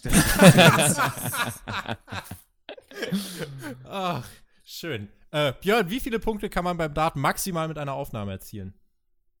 Äh, 180. Bam, Junge, du bist es. Sehr schön. Experte hier, ey. Sehr schön, sehr schön. Und wer gewinnt die Dart-WM? Der die meisten neuen Data wirft. so, okay, das reicht mit Insidern. Ähm, eine Frage habe ich ja jetzt gerade dem Jonathan schon an, die, äh, an den Kopf geworfen. Äh, vielleicht könnt ihr gerade kurz erzählen, wie ist denn Jonathan auf euch zugekommen? Ich glaube, bei Björn und bei mir ist das jetzt vielleicht weniger spannend, aber äh, Alex, wie äh, kam der Jonathan, äh, Jonathan denn auf dich zu? Ihr kanntet euch ja schon, ne? Ja, ja, ja, Jonathan und ich, wir kennen uns schon ewig und sind eh andauernd im Dialog miteinander. Deswegen, ich kann es dir ganz ehrlich nicht mehr sagen. Er hat die Idee einfach mal so gedroppt in einem Gespräch und ich habe irgendwie ein bisschen drüber nachgedacht. Ganz ehrlich, am Anfang habe ich mir gedacht, so, boah, nee, das ist das Letzte, was die Welt braucht. Noch einen Podcast. Es gibt viel zu viele Leute da draußen, die über irgendwas podcasten und eigentlich keine Ahnung hatten. Und ähm, dann dachte ich mir aber, ja, wenn da ein paar Leute am Start sind, die alle Ahnung haben von dem, was sie da erzählen, dann wäre das gar nicht mal so schlecht für Wrestling Deutschland. Mac, wie war es bei dir? Ja, bei mir war das, glaube ich, äh, über die Doku-Reihe, die Jonathan damals gemacht hat, dieses äh, Kampfkunst, äh, äh, Wrestling Deutschland oder Wrestling in Deutschland. Da hat er mit mir ein bisschen was abgedreht und ähm, darüber hatten wir dann, dann den engeren Kontakt. Vorher auch schon so ein bisschen sporadisch auch über die Events und so und haben da halt gemerkt, dass das gut passt mit dem Labern, ne, mit dem Schnacken mit mir und ihm und ja. Äh, früher oder später kam er da irgendwie auf mich zu, meinte dann, äh, ich habe Bock mal mit dir einen Podcast aufzunehmen und ähm, beziehungsweise, was war denn das? Ich weiß gar nicht, was das erste war, was ich mit Jonathan da aufgenommen habe. Vielleicht so was Wrestling-Topic-Talks-mäßiges. Ja, glaube ich, irgendwie in, Ja. in der Richtung was. Und ähm, ja, das hat ganz gut gepasst. Und irgendwie seid ihr ja auf die Idee gekommen, dieses ganze Team zusammenzustellen. Und ähm, ja, da hat er mich nett gefragt. Ich hatte da gleich Bock drauf, weil ich ja auch privat den ein oder anderen Podcast von euch auch gehört habe oder ein Review gehört habe. Und dachte, gut, kann man mal ab und zu mitschnacken. Und jetzt, jetzt sitze ich mit im Boot und komme nicht mehr raus. Jetzt sitzt du kurz ja. nach Weihnachten hier und redest mit uns über die Dart-Matches des Jahres. Ja, das ist all das, was ich mir schon immer äh, gewünscht habe. Gehen wir noch mal so ein paar äh, Fragen, ich weiß ich, 100 Fragen oder wie viel da zusammengekommen ist, unfassbar. Ähm, arbeiten wir mal ein bisschen was ab. Nikki Nation hat uns gefragt, welche Wrestler sind eurer Meinung nach am meisten verschwendet worden jetzt äh, in diesem Jahr, nehme ich einfach mal an. Björn, ich spiele ja mal den Ball zu nach der 180. Wer ist da so mit am meisten untergegangen? Uh, uh. Also wenn ich jetzt mal ganz kurzfristig betrachte, wo man das Momentum nicht genutzt hat, dann würde ich sagen Buddy Murphy. Ähm, das ganze Jahr gerechnet, puh. Da sind so einige unterm Schirm durchgefallen, ne? Also wenn ich momentan sehe, was man mit Alistair Black veranstaltet und so, ist das einfach nur traurig. Ich habe, äh, wie gesagt, Was macht man denn mit dem? Er sitzt im Hinterzimmer und wartet darauf, dass jemand an die Tür klopft. und wenn jemand klopft, ist er Achso, böse. okay. Na gut, das kennt man. Ja. so, gut. War, war er auch Ja, so, als ihr euch noch gekannt habt, war, hat er sich da auch immer in der Kabine eingeschlossen? das, das nicht, da hat er ja noch einen, einen Partner gehabt, der ihn da immer rausgezogen hat aus den Kabinen, ja. aber äh, nee, aber die Promo, sowas habe ich schon mal vor Monaten doch mitbekommen und scheinbar hat sich da nichts dran geändert. Deswegen meinte ich, kennt man. Äh, ja, schade, weil das ist ein äh, wirklich gutes Talent und ein Mann, der definitiv auch mehr kann, als im Ring nur Action zu zeigen. Also ich glaube, der kann auch am Mike, wenn man ihn lässt, überzeugen, aber ähm, der wird wahrscheinlich nicht so frei sprechen dürfen bei WWE. Ja, jemand anderes, der am Mikrofon auch unglaublich überzeugt ist, Dolph Ziggler. Also wenn ihr euch mal anschaut, was der außerhalb vom WWE-Universum macht, für Comedy-Specials, wo sie sich gegenseitig roasten, der Typ ist so unterhaltsam. Warum dass nutzt man das nicht? das nicht nutzt, ich verstehe es nicht. Nicht nur dieses Jahr, sondern ja auch die Jahre davor. Ganz schlimm. Ich sag jetzt was Komisches. Also, das ist jetzt nicht die Antwort auf die Frage, keine Sorge, das ist jetzt eher so auf dieses Dolph Ziggler-Ding äh, bezogen. Man hört ja tatsächlich auch, dass, Obacht, Baron Corbin, wenn die Scheiß Kameras aus sind, wenn der sich mit Leuten unterhält, soll das ein super lässiger, cooler Typ sein. Ja, und der war letztens, saß der mal bei WWE Backstage und ich habe sofort gemerkt, dass so außerhalb dieses, äh, dieses absoluten TV-Show WWE Mainstream-Kosmoses, dass ich da sogar fast ein bisschen besser mit ihm klarkam, aber jetzt bevor irgendwelche Sympathien aufkommen, ich finde ihn im Ring immer noch schrecklich. Ähm, Aber aber das ist das gleiche mit Roman Reigns. Roman Reigns ist, äh, auch wenn man das nicht glauben mag, aber abseits der Kamera oder wenn man ihn mal freier sprechen lassen würde bei WWE, wäre das mit eins, einer der coolsten Wrestler auch für die Fans.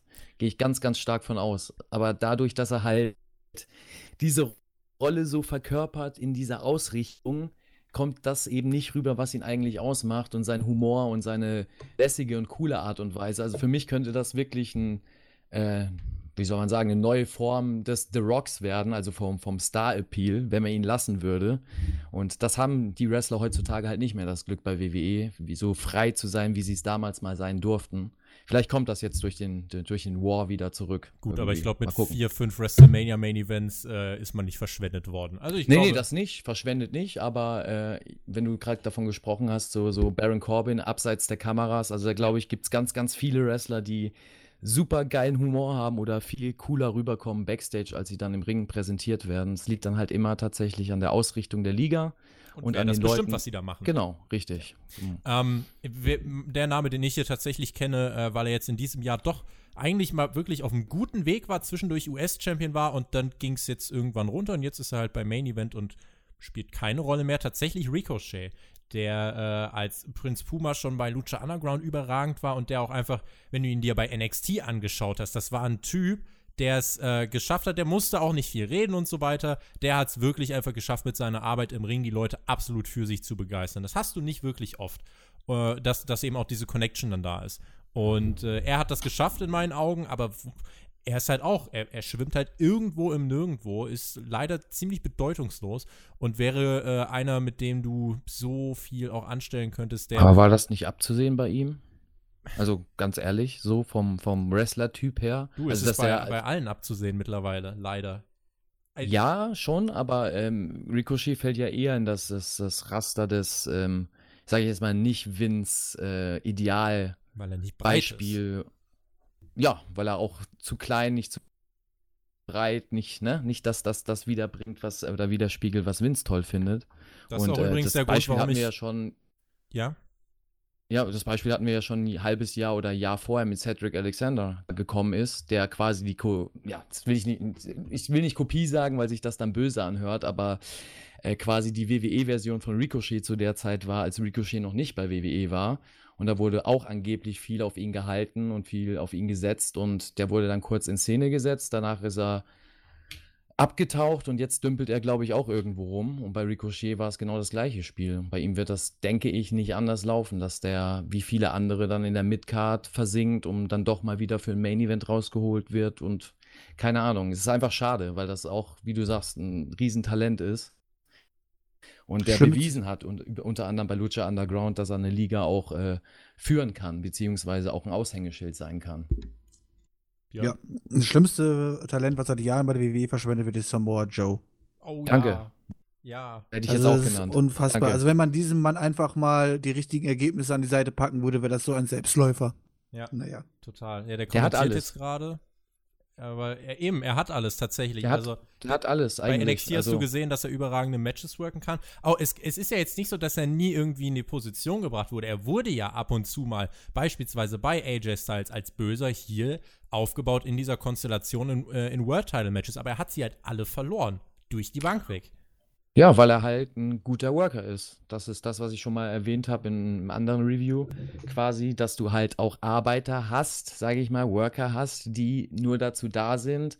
Und das ist leider so, weil sie zu gut sind, ja, in dem, was sie machen, um andere weiter over zu putten. Wenn er halt nicht in der Gunst des Bosses steht, ne, da hast du da Pech und Samoa Joe ist definitiv für mich auch, also muss ich Björn da recht geben, der mit Ausrufezeichen der Worker, der am wenigsten oder am, wie soll man sagen, am ungerechtesten eingesetzt wurde bis jetzt und eigentlich so viel mehr Spotlight in der, äh, oder in der Darstellung verdient hätte. Ich weiß nicht, ob der zufrieden ist. Ich denke mal, der kriegt gutes Geld und äh, ist nicht einer, der sich beschwert. Da merkst du schon, wie professionell er ist. Ähm, aber der hat halt alles, ne? Der sieht nach Wrestler aus, der kann wresteln, der ist super gut am Mic, der kann kommentieren, der hat Charisma, der hat seine Fanbase. Also da merkt man wirklich, dass es nur daran liegt, dass man nicht will, dass der im Aushängeschild ist. Und vielleicht ändert sich das ja irgendwann mal, wenn es oben bei WWE andere Leute gibt, die entscheiden. Ich glaube, das ist aber übrigens auch der Grund, warum wir uns um jemanden wie Keith Lee keine Sorgen machen müssen. Man muss sich eigentlich nur mal anschauen, was mit jemandem wie Lars Sullivan passiert ist, als der im äh, Main Roster aufgetaucht ist. Der hatte eigentlich immer seinen sicheren Platz, hat sich dann halt verletzt und war dann raus. Dann kam noch diese äh, Rassismus-Affäre oder der Skandal dazu, was er da gepostet hat. Äh, Keith Lee ist, glaube ich, jemand, der genau diesen Vorstellungen entspricht von Vince McMahon. Das ist ein großer Typ, der kann krasse Sachen machen, pushen. Also der ist, glaube ich, äh, der ist in einem sicheren Hafen. Noch ja. Noch ja. Mal schauen, wie lang. ähm, schließen wir danach direkt mal die Frage an von Hesoyam. Der hat gefragt, welcher WWE-Wrestler ist eurer Meinung, also WWE-Wrestler nur, welcher WWE-Wrestler ist eurer Meinung nach dieses Jahr am meisten overgekommen? Denkpause. Stille. welcher? Nun, Äh, ich sag, also ich fange ich mal an, äh, wieder ganz subjektiv, Walter bin ich schon wieder dabei. Hm. Und zwar äh, mit dem kleinen Beispiel, auch wenn viele da rumgemeckert haben, ich glaube bei der Survivor Series war es jetzt, ähm, wo er diesen Kurzeinsatz hatte, äh, aber es hinzubekommen, mit den Superstars des letzten Jahrzehnts von WWE im Ring zu stehen, unter anderem Randy Orton und, und, und. Ähm, aber sein, ja, den die ganze Halle sehen will, die ganze Halle chantet mit Walter, Walter Chants, äh, obwohl er dafür eigentlich gar nicht vorgesehen war. Das hat mich äh, total beeindruckt und ja, für mich was, was man nennen muss. Und weil das wahrscheinlich keiner von euch nennt, habe ich das mal jetzt hier in die Runde geworfen. Redet mal weiter. Ich mache jetzt gleich mal was Spannendes. Ich lese euch jetzt gleich mal von den WWE Pay-per-Views dieses Jahr die Main Events vor. Und dann gucken wir mal, wer da, äh, wer da so oft gefeatured war. Aber macht ihr mal weiter, Björn. Björ- Björn, hast du Ja, irgendwas? also bei Walter freue ich mich natürlich einfach persönlich halt so, weil ich es auch überhaupt nicht für möglich gehalten habe, dass er schon ja so over ist und schon so bekannt ist, auch bei, ja, in Anführungszeichen dem Mainstream-Publikum, was dann auf einmal dort beim WWE Pay-Per-View sitzt und äh, dort auf einmal die Walter Chants losgehen. Damit hätte ich nie so gerechnet und es äh, freut mich persönlich einfach für ihn. Ähm, Ansonsten haben wir viele Leute gehabt, die oft einen kurzen Push erhalten haben und dort dann sogar in diesem Push overkam, aber dieser dann einfach nicht genutzt worden ist, äh, wo wir dann wieder zum Thema verschwendetes Potenzial kommen. Ja, die sich am meisten oder am besten verkauft haben über das ganze Jahr jetzt gesehen und frisch rausgekommen sind. Hm, Schwierig, ne? das ist wirklich ziemlich schwierig, ja. Also ich habe äh, Alex, Also Jonathan würde jetzt sagen Otis. Seth Rollins. Ja, ja, Gott. nee, das ist Leute hätte ich eher das Negativbeispiel davon gesehen. Richtig. Und das nur durch Twitter oder auch durch Twitter. Alex, hast du jemanden oder? Ja, also ich scroll gerade so über die Roster-Page auf WWE.com, bin bei Buchstaben M angelangt. Der einzige Mensch, der mir bisher so richtig ins Auge gesprungen ist, ist Becky. Aber eigentlich, wenn wir auf dieses Jahr gucken, können wir die nicht nennen, weil die ja schon Ende 2018 angefangen hat, wirklich over zu kommen. Ja. Ich habe jetzt, also, ich habe jetzt gerade mal wirklich alle, ähm, Shane. McMahon. Oh Gott. Ich habe tatsächlich gerade alle WWE Pay-Per-View Main Events von diesem Jahr, äh, zumindest die ganzen Matchcards habe ich jetzt hier gerade mal offen. Und tatsächlich, ich lese oft Brock Lesnar, oh, ich sehe auch gerade, Royal Rumble 2019, Universal Championship, Brock Lesnar gegen Finn Balor. Krass. In Japan war das, ne? Nee. Äh, nee, nee in Phoenix, Arizona. Achso, Am wann war das 27. Januar. Royal Rumble. Also, Rumble? ja, genau, Royal Rumble. Ja, okay. Ja. Brock Lesnar gegen Finn Balor, Daniel Bryan, AJ Styles, Ronda Rousey, Sasha Banks, Asuka, Becky Lynch. Das liest sich alles so großartig, aber erinnert sich noch jemand an den Rumble 2019? Ah doch, ich weiß, wer sich am meisten overgebracht hat dieses Jahr. Eigentlich ziemlich einfach. Boy White. Ja, der Fiend, Alex, das ist deine Spezialität. R-Truth. Ja, also. nee, ohne Witz. Also, R-Truth finde ich tatsächlich auch gar keinen so doofen Namen. Also, in der Also Zeit, in wo der das Ding frisch war, wo das Ding mit dem 24-7-Titel frisch war, da hat der sich schon sehr wieder äh, nach oben gebracht. Aber ja, klar, Bray Wyatt im Sinne von Neuerfindung mit diesem Charakter vom Fiend, klar, kann man nennen. Kofi Kingston noch ein Name, der jetzt hier im Sommer ein paar Mal auftaucht, der wo die war Matches wo die Das Matches auch nicht so geklickt waren, wo man jetzt halt auch im Nachhinein sagen muss, diese Titelregentschaft bedeutet halt leider im Nachhinein nichts. Also, sie wurde ja auch wirklich äh, beendet, indem sie eingefallen ist wie ein Kartenhaus. Brock Lesnar, sieben Sekunden oder was das war. Ähm, aber tatsächlich, wenn ich hier mir so ein paar Namen anschaue, Kofi Kingston, Seth Rollins, Brock Lesnar, das sind so die Namen, die eigentlich in diesen Pay-Per-View-Main-Events mit am meisten vertreten sind. Und krass, also ich muss auch sagen, mir fällt es super schwer, hier jemanden zu sagen, äh, der sich vor allem jetzt, weil wir nur bei WWE sind, der sich da overgebracht hat. Kofi Kingston war halt, wie gesagt, zu kurz. Der Fiend, ah, ich will die Thematik eigentlich nicht aufmachen. Äh, Wie heißt der kleine Rockstar Spud? Wie heißt der hier bei WWE? wen meinst du? Der kleine, blonde Rockstar Spud bei Impact hieß er Drake so? Maverick? Drake Maverick, ja. Uh, ja, der ist Der- auch eher eine Witzfigur, ne? ja, aber der, der, also ich, ich, ich zähle dann jetzt nicht innerhalb der Bubble, sondern so ein bisschen äh, Mainstream-like, also so übergreifend, von wem habe ich zum Beispiel am meisten mitbekommen? Einer, der jetzt nicht WWE Hauptprodukt verfolgt und auch nicht die Pay-Per-Views unbedingt guckt. Und da war tatsächlich äh, er mit R-Truth und The Fiend mit am meisten das, was ich außerhalb mitbekommen habe. Also worüber geschrieben worden ist und äh, was du mal als Clip gesehen hast und, und, und. Und der Rest ist irgendwie halt innerhalb der Bubble so abgegangen, ähm, was man immer nur so vom Erzählen mitbekommen hat, dann, wenn man mal nachgefragt hat. Aber so richtig polarisierend waren tatsächlich eher die entertainenden, trashigen Sachen. Jetzt gerade noch kurz überlegt, ob man Pete Dunn nennen kann in dieser Kategorie. Zu Auch- spät, glaube ich. Ja, und auch zu klein, also auch innerhalb der Bubble, selbst da zu klein, glaube ich. Ja. Ja, krass, aber wenn man mal ein bisschen drüber nachdenkt, diese Frage, ich glaube, wir tun uns viel schwieriger damit zu beantworten, wer overgekommen ist, als zu sagen, wer nicht overgekommen ist. Das, ähm, ja, aber ich meine, okay. Die Dark sich. Order. Aber die haben sich ja verändert. Wart doch mal ab, da kommen gute Videos. Join gerade. the Du Dark musst Order, mal, Mann. Du musst mal unsere Reviews dir anhören, Max. Ja, höre ich doch, höre ich doch. Die Videos MJF ich hat ja sich auch. overgebracht. MJF, Oh ja. stimmt. Oh, sehr gut, aber es ist halt nicht WWE. Nee, das ist richtig, ja. Das ist- Ja, aber MJF, äh, ja. Ähm, machen wir mal Ja. weiter. MJF war mal WWE. Ja, Ist das so? ja. Ich er weiß, war mal, er hat mal, ich weiß gar nicht mehr, wen er zum Ringen mit begleitet hat, getragen hat auf einem Thron. Ach, ja, Man lernt halt bei den Besten, ne? Ja? Der Bastelbub. Eine Frage an Der Alex Bastelbub. und an Mac. Ja, der hat Alex auch so ein Fanart, äh, der hat dich auf Twitter markiert, ne? Erinnerst du dich? Ich weiß, welche Ja. Grafik. Ja, ja, so eine handgemalte. Genau. Ähm, ich werfe euch einfach mal die Frage an den Kopf. Ihr könnt die beide beantworten, wie ihr wollt. Ähm, würdet ihr zu AEW oder zu NXT gehen? Max, da fang du mal an. Warum Ja. hättest du nicht gefragt? Das kann Ja, warum wird Ja, weil eben, du, du wirst warum- gleich gefragt nach WWE und New Japan. Oder wir brauchen einen neuen englischsprachigen Kommentator. Wa- Warum werde ich gefragt? Ich bin retired, also. Also, also heißt das entweder oder oder, oder? Ja, heißt es. Oh, wer? Jobberphone? Jobberform muss auch mal wieder sein zum Jobberform? Jahresabschluss. Jobberphone. Sehr, ja, ist ja auch Vince, eure Vince ruft Frage. an, Vince, Vince, Vince können wir ruft das an, hören? Call. Können wir das hören, was Vince Der, dem was? Jobber jetzt sagt? AEW will den holen, den Jobber? Wer? Wer? hey, Björn, pal. Just wondering, how, how you doing? Are, are, are you busy? Are you doing something at the moment, Björn? Ja, I have a contract. oh Gott. Na, äh, hier steht tatsächlich ein Oder. AEW oder NXT. Also mit der gleichen äh, finanziellen Voraussetzung heißt gleiches Geld äh, würde ich zu AEW gehen, das bevorzugen. Wenn es natürlich mehr Geld bei NXT gibt, dann da.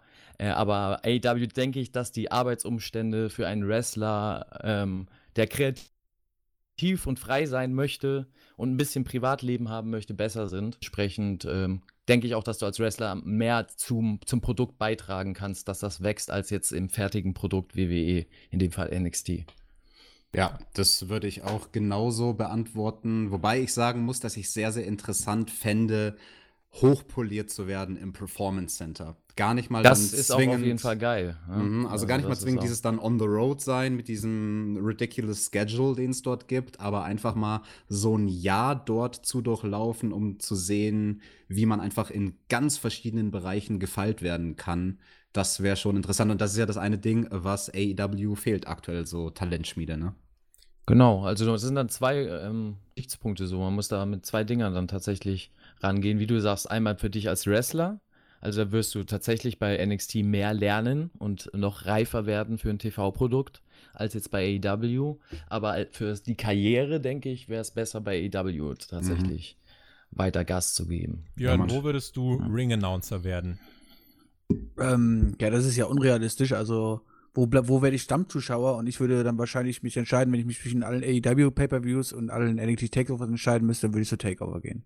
Hast du, hast du mal AEW geguckt, Björn? Ja, tatsächlich, ja doch. Ja, ich verfolge es ja sogar tatsächlich so. Das ist nicht. eine Also Frage, die sehr oft auch kam. Björn, wie stehst du denn zu AEW? Alle wollen dich auch in AEW-Reviews hören. Du hast Weil, weil jetzt. mich interessiert das wirklich, weil du bist, ja- du guckst ja auch WXW, ne? Und Korrekt, ja. Dementsprechend, wie findest du AEW? Also holt dich das ab oder sagst du, das ist nichts für dich? Also tatsächlich, wenn ich einfach momentan die Zeit dafür hätte, äh, dann würde es ein Produkt sein, was ich definitiv in meinem wöchentlichen Programm mit aufnehmen würde. Und Mhm. das war auch fest geplant. Das hat sich natürlich bei mir im Leben einiges geändert und äh, dank neuer Ausbildung und so weiter ist halt momentan zeitlich echt äh, ziemlich beschränkt. Und ähm, Da muss ich mich natürlich auf das konzentrieren, was ich natürlich so einem einmal podcaste und zu anderen natürlich gerne sehen möchte, das ist NXT. Und selbst das schaffe ich nicht mehr jede Woche zu schauen. Aber ich gucke jede Woche zumindest mir äh, die Highlights von AEW an und habe auch den YouTube-Kanal abonniert und gucke da mal mir ein, zwei Clips am Tag an und ähm, die Pay-Per-Views gucke ich mir dann eh live an. Also von Okay. daher, ähm, so ist nicht, aber ich bin jetzt nicht so in dem Produkt drin, äh, wie ich es am liebsten würde. Das ist aber eine reine zeitliche Frage, muss ich ganz klar sagen. Die ist nicht an dem Wrestling-Produkt selber. Aber Mhm. sehr schön, das ist eine super Überleitung zur Frage von Scatman. Der fragt nämlich, gibt es derzeit zu viel Wrestling am Markt? Also es gibt ja unter anderem Nein. jetzt auch Kann es NW nie. Es kann nie zu viel Wrestling geben. Warum Weil- nicht? Nächste Frage. Nächste Frage. So, fertig. Aus. Fürs, fürs Aus, für die, die es nicht verstehen. Weil Wrestling das geilste, die geilste Entertainment-Form der Welt ist und davon kann es nicht genug geben. Also je mehr Wrestling, desto besser, desto mehr Auswahl hat der Zuschauer und ähm, ja, für mich kann es da nicht genug Wrestling geben. Also vielleicht von, von einer Liga beziehungsweise von einem Produkt kann es zu viel geben, das ja, aber an sich Wrestling gibt es noch viel zu wenig und viel zu wenig Formen, die im Mainstream dargestellt werden und ähm, ja, da kann noch viel, viel mehr wachsen in den nächsten Jahren und Jahrzehnten. Und äh, wäre mal geil, wenn Wrestling so einen Stellenwert hätte wie Fußball in Deutschland. Dann, dann wäre ich happy. Ja. Alex, gibt es zu viel Wrestling? Nee, genau wie es der Maxter gesagt hat. Klar, von einer einzelnen Liga, da kann es zu viel Wrestling geben, aber am Ende des Tages, man muss es sich auch nicht anschauen.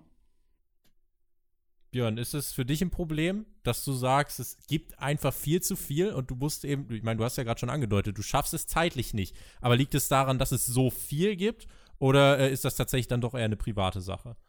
Nö, das muss ja jeder für sich selber entscheiden. Das wäre ja genauso, wenn man sagen würde, es gibt zu viele Serien auf dieser Welt und man muss jetzt alles beschränken auf drei Serien. Mehr gab es, darf es auf dieser Welt nicht geben. Und wenn keiner dieser drei Serien gefällt, hat er halt Pech gehabt. Ja. Soll doch jeder einfach manchen was er selber möchte. äh, macht die V-Zeitung auf, guckt, was ihr wollt und äh, dann ist gut und worauf ihr Bock habt. Ähm, klar kann es vom einzelnen Produkt auch mal zu viel geben dass man sich dann auch gezwungen fühlt, vielleicht, wenn man alles äh, miterleben möchte und alles sehen möchte, ähm, dass man sich dann teilweise selber unter Druck setzt und sagt, oh, jetzt muss ich die Show auch noch gucken, so nach dem Motto. Ähm, aber prinzipiell ist, äh, kann es nicht genug Wrestling geben, weil äh, es gibt so viele unterschiedliche Zuschauer draußen, die so viele unterschiedliche Geschmäcker haben und jeder soll sich das rauspicken, worauf er am meisten Bock hat. Ich vor allem würde auch sagen, gibt es derzeit zu viel Wrestling? Ich würde einfach sagen, es gibt viel mehr Auswahl. Also das ist eigentlich das Schöne, dass äh, gerade auch zum Beispiel jetzt durch NWA Power äh, so, so ein Stil von richtiger Oldschool-Präsentation auch wiederbelebt wird. Und äh, gut, Jim Cornette, lachst du deswegen? Ja, weil du Oldschool-Präsentation sagst, da wird Ja. natürlich auch Oldschool, gesprochen im, im Kommentar. Ja, Also von dem her, ja, well. Der äh, wird dann wohl jetzt äh, nicht mehr kommentieren. Der ist tatsächlich wirklich auch erstmal raus. Ähm, Jim Cornette. Aber vielleicht auch erstmal besser so. Ist aber nicht das Thema von dieser, ähm, oder nicht das Thema dieser Frage. Äh, Ruben H., die Frage gebe ich direkt an Björn weiter, weil du dich doch des Öfteren schon dazu geäußert hast und äh, äh, ich finde, du bist da wahrscheinlich in der Lage, am besten das Fazit äh, zu ziehen. Fandet ihr den Senderwechsel vom USA Network zu Fox von SmackDown sinnvoll? Im Endeffekt, um eine neue Zuschauerschaft äh, zu generieren, auf jeden Fall. Ähm, klar, jetzt kann man natürlich sagen, am Ende die Zuschauerzahlen sind relativ identisch geblieben, wobei natürlich schon bei SmackDown einen kleinen Zuwachs zu, äh, zu verzeichnen ist zum, zum damaligen äh, US Network. Ähm, es war auf jeden Fall kein Fehler und wenn man sich einfach mal die finanzielle ähm, Lage anguckt, die die WWE dadurch nicht kreieren, kreieren konnte, äh, würde, glaube ich, keiner auf dieser Welt sagen, das war ein Fehler, äh, den Senderwechsel zu machen. Könnt ihr was dazu sagen, Alex, Mac? Ich bin da raus, ich habe kein, keine Ahnung davon, keine Übersicht. so. Dito. Ich habe, äh, also was Es man ist halt ja nicht so, dass keiner von den alten Zuschauern jetzt nicht das Neue nicht gucken könnte. Ich meine, die Verbreitung ist ja wirklich ähm, ja sogar ein bisschen größer als beim US Network und äh, von daher sind ja keine Zuschauer verloren gegangen. Man hatte sogar neue gewonnen und das kann ja nie ein Fehler sein. Und streicht dadurch auch noch gutes Geld ein. Eben, also, das wär wo jetzt mein- Fehler sein. das wäre mein Punkt gewesen. Äh, scheißegal, wenn dir als WWE jemand äh, eine Milliarde bietet für dein Produkt für die nächsten fünf Jahre, dann sagst du nicht nein. Egal, was du von deiner Show hältst, für wie gut du sie hältst oder was auch immer. Wenn dir jemand so viel Geld bietet, dann nimmst du es an. Und äh, Ja, Wenn- Crown Jewel. Ne? Crown Jewel. Und die ja, Voraussetzungen sind sogar noch besser, muss man auch mal dazu sagen. Es ist jetzt nicht so, dass jetzt irgendwie die Grundvoraussetzungen für die WWE sich verschlechtert haben äh, und die jetzt von, in Anführungszeichen, wenn man das im deutschen Markt vergleicht, von RTL jetzt zu, äh, Tele 5 gewechselt wären, in Anführungszeichen, was die Verbreitung angeht oder was auch immer, ja. Ähm, sondern sie haben sich ja dort auch noch verbessert und äh, ich glaube, Deal denn der hätte die WWE nicht abschließen können. in Amerika drüben? Boah, ich glaube, also das ABC-Network ist da immer ganz weit vorn. Fox ist tatsächlich auch mit einer der, äh, der größten, äh, die es gibt. Ich kann tatsächlich einfach mal hier schnell auf Showbus Daily gehen. Ähm, da, wo man auch immer die Quoten so schön Oh herbekommt. nein, jetzt fängt der Tobi wieder mit, den Quoten kommen die. Zahlen, oh mein Gott. ähm, ABC, CBS, NBC und Fox sind so die vier größten. Ah, also sind sie tatsächlich bei einem der größten TV-Sender in Amerika. Okay. Genau, also äh, Das ist doch, tatsächlich. dann ist doch ein guter Wechsel. Also Fox bekommt natürlich, ja auch, Fox bekommt, wenn dort äh, Footballspiele laufen, bekommen die um die 10 Millionen. Also an Zehn? Klicks. Wie viel hat, Äh, wie viel hat WWE? WWE hat jetzt äh, die letzte Ausgabe. 2,4, ne? äh, 2,5. die irgendwie sowas. 2,3, zwei- äh, jetzt die letzte waren 2,3. Es war die zweite. Was war das stärkste bei denen? Seit dem 3,9. Knapp 4 Millionen, genau. Das war die erste Ausgabe mit The Rock und so weiter. Okay. Und seitdem jetzt wieder auf 2,3 gefallen. Ich glaube, vorher bei USA waren sie so bei 2 Millionen, 1,8. Ja, aber nicht mal die 4 vorherigen Millionen, die sie bei der ersten Sendung. Äh, Ich meine, die 4 Millionen, die sie jetzt hatten, da war ja, glaube ich, auch die größte Zuschauerschaft, die sie, glaube ich, seit äh, War 1000 hatten oder so. Seit langer Zeit auf jeden Fall, richtig. Ja. Mac, was Und wolltest du noch sagen? Beim vorherigen Sender hatten sie was für eine Quote? Um die 1,6, 1,5 Millionen. Na gut, dann hat sich bis jetzt ja gelohnt, obwohl sie gefallen sind da wieder in der Quote. Aber sie haben ja jetzt 2, Komma noch was. Also sind sie besser von der Quote schon mal. Es war Ja. wahrscheinlich schlecht vom, vom, vom, für den Sender Fox, der eigentlich da mehr erwartet hat, wenn sie am Anfang 4,9 hatten. Oder? So, ne? Und 10 Ja, Millionen richtig. bei Footballspielen. Kannst du ja. eigentlich erwarten, dass beim Wrestling ein Drittel vielleicht auch erreicht wird, also von, der, von dem Publikum. Und da nochmal ein bisschen was weggeht. Ja, aber schlecht ist das ja nicht, ne? Also an sich ist es natürlich schlecht im Wrestling, wenn du das vergleichst auf die Jahrzehnte gesehen, wenn man solche Quoten hört, ne? Also wenn man äh, die Älteren bei uns, ja, auch TJ, ja, ich spreche Hey. dich an, ja. aber wissen da noch ganz andere Quoten von damals, äh, wo du halt äh, weitaus höhere Zahlen vor dem Komma hattest. Deswegen ist das eher nüchtern, was man da hört an, an, an Quote, aber gut. Ne? An sich ist das ja nicht schlecht mit dem Senderwechsel dann mit Fox, denke ich. Ja, also äh, ne, wir, wir haben die Gründe angesprochen. Die Sache ist halt, ähm, dass Fox ein Durchschnittsrating von 3,5 bis 3 Millionen erwartet hat. Oh. Hat man runterkorrigiert. Irgendwann hat man noch 2,7 erwartet. Das wird auch schwierig. Äh, also tatsächlich, es gibt ja immer auch diese Einstufung. Die wichtigste Zielgruppe ist ja die Hauptzielgruppe. Und dort will Fox am liebsten im Durchschnitt eine 1,0 sehen. AEW bewegt sich dort beispielsweise bei einer 0,4, Raw bei 0,5 und SmackDown bei 0,6 bis 0,8, je nachdem, wie es läuft. So, Und so eng ist das tatsächlich. In der Hauptzielgruppe ist das alles enger, als man das tatsächlich denkt, ja. Krass. Also wer in der Hauptzielgruppe tatsächlich am wenigsten mithalten kann, ist NXT, weil die wirklich bei 50 plus so bockstark sind. Also 50 plus ist halt NXTs äh, größte und wichtigste Zielgruppe. Was man gar nicht denkt, aber es ist halt eben gerade nach der Survivor Series nach oben gegangen.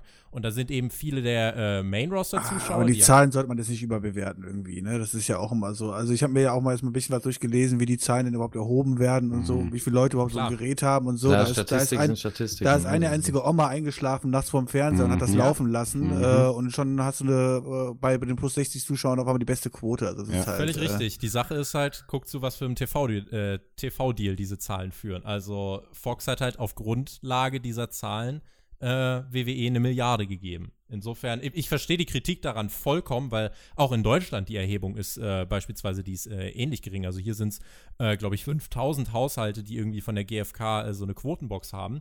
Höchstens Und- 3000 ist die letzte Zahl, die ich noch wusste aus dem Studium. Also das ist lächerlich, wie Genau. wenige Haushalte das sind. Und da ein oder zwei Leute mehr bei Tele 5 beim Wrestling eingeschaltet haben, war es direkt doppelte Quote, weißt du? Genau. Genau so ist es. Und das, äh, ja, äh, die Kritik äh, kann ich absolut nachvollziehen und äh, ist auch völlig berechtigt, aber es ist eben das, äh, oder es ist die Grundlage für äh, die TV-Sender. Und ähm, das ist halt so der, der Konsens, auf den man sich geeinigt hat und auf dem muss man jetzt auch, ja, sich dann unterhalten für die Zukunft.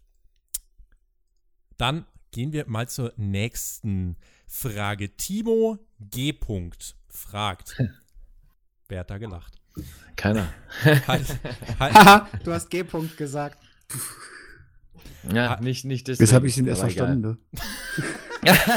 das war der Lacher.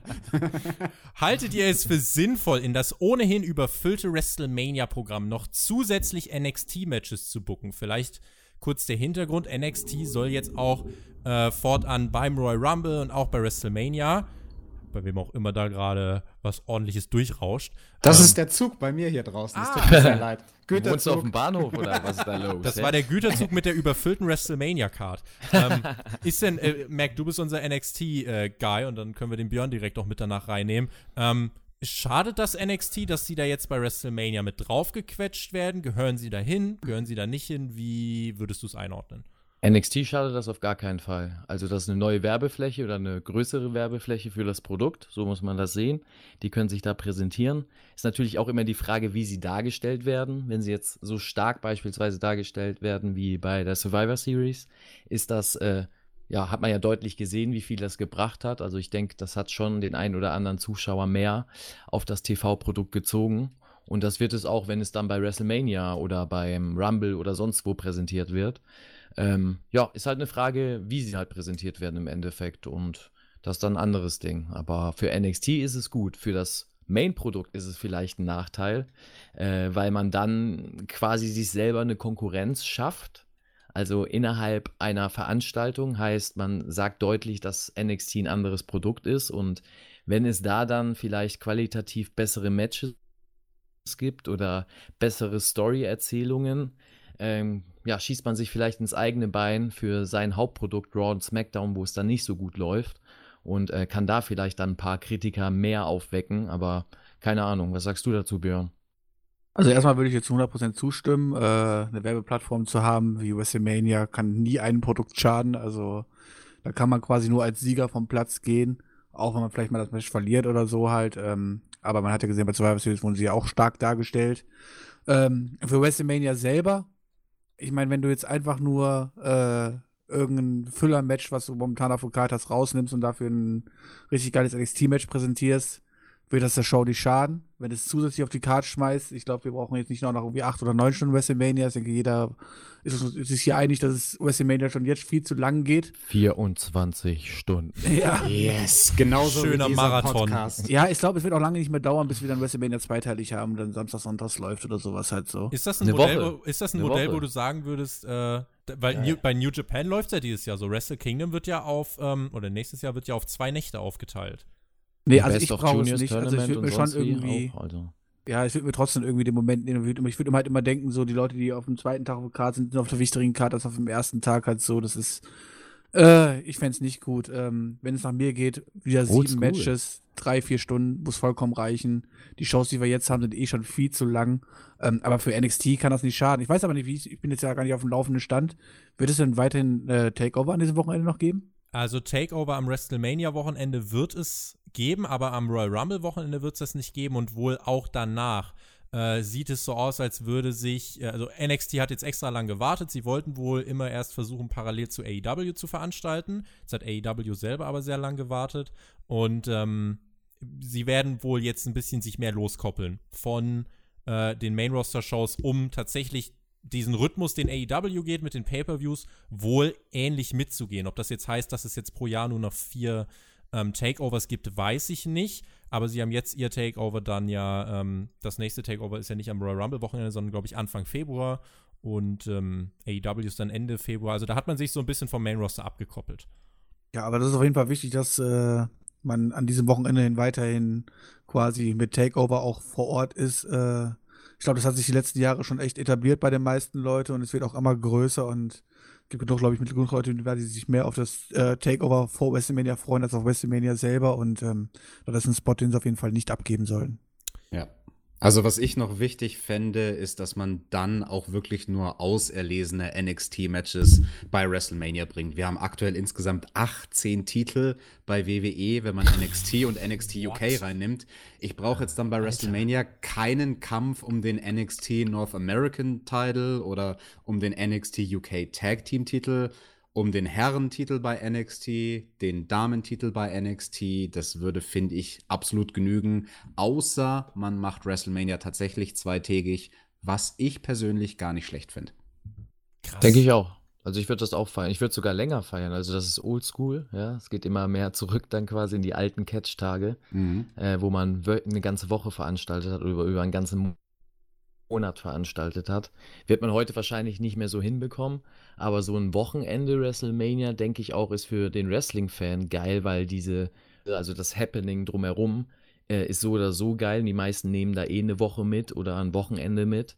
Äh, heißt in dem Fall vielleicht auch besser für WWE, für die Reaktionen an den einzelnen Mhm. Tagen, äh, weil das ja doch sehr lang ist. Heißt, man macht vielleicht zwei Shows oder drei Shows mit kürzeren ja, Länge, einfach von, keine Ahnung, dreieinhalb Stunden anstatt sechs oder wie viel haben wir jetzt? Neun? Die, die, die äh, selber Also mit Pre-Show 7 oder so. sechs, sieben, Sieben. acht Stunden, ja. Dann macht man vielleicht nur noch die Hälfte und teilt das dann auf auf zwei Tage irgendwie oder auf drei Tage. Keine Ahnung. Also ich glaube schon, dass das ein geiles Konzept wäre, das Ja. über mehrere Tage zu, zu strecken. Denke ich Also, auch. Also so zweimal vier Stunden ist, glaube ich, was, was sehr realistisch wäre für den Anfang. Ich glaube nicht, dass WWE am Anfang direkt auf drei Tage splitten würde, wenn dann auf zwei.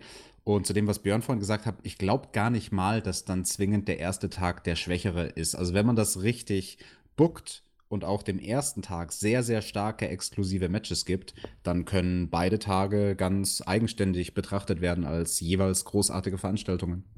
Ja, kann ich gleich den Björn fragen, wie findest du es denn bei WXW, wenn man das mal vergleicht, auf ein 16-Karat-Wochenende bezogen? Hast du da auch einen Tag, wo du sagst, das ist ein, der schwache Tag, der eigentliche, und das ist eigentlich der Main-Tag? Oder siehst du die Tage unterschiedlich, aber alle gleichwertig? Also ich meine, für mich ist Karat Tag 2 wahrscheinlich immer so mit dem Main Event äh, natürlich schon so das Highlight und meistens auch der, der stärkste Tag. Tag 3 ist natürlich dann mit dem Finale natürlich schon immer sehr stark, aber ähm, dafür hat man dann halt viel, naja, äh, Füller-Matches und äh, äh, viel Action mit vielen Leuten im Ring und so weiter. Ähm, Ja, aber da siehst du, Matches, das ist ein die zweiten mir Tag halt ja dann nicht so gut gefallen, halt so, Ja. wo mir dann ein bisschen die Relevanz fehlt gegenüber Tag 1 und 2. Aber man kann natürlich jetzt so ein Karat-Wochenende auch nicht jetzt mit einem WrestleMania-Wochenende vergleichen. Wenn man natürlich jetzt so ein King of the Ring-Wochenende macht und das wieder groß machen würde und dann wirklich ein Turnier veranstalten Das wär würde, geil. über zwei Tage ziehen würde oder drei Tage, das wäre natürlich sensationell im Abseits von WrestleMania Boah, gesehen. geil. King Corbin am zweiten Tag von WrestleMania. Ich wüsste, wo ich einschalten würde und wo nicht.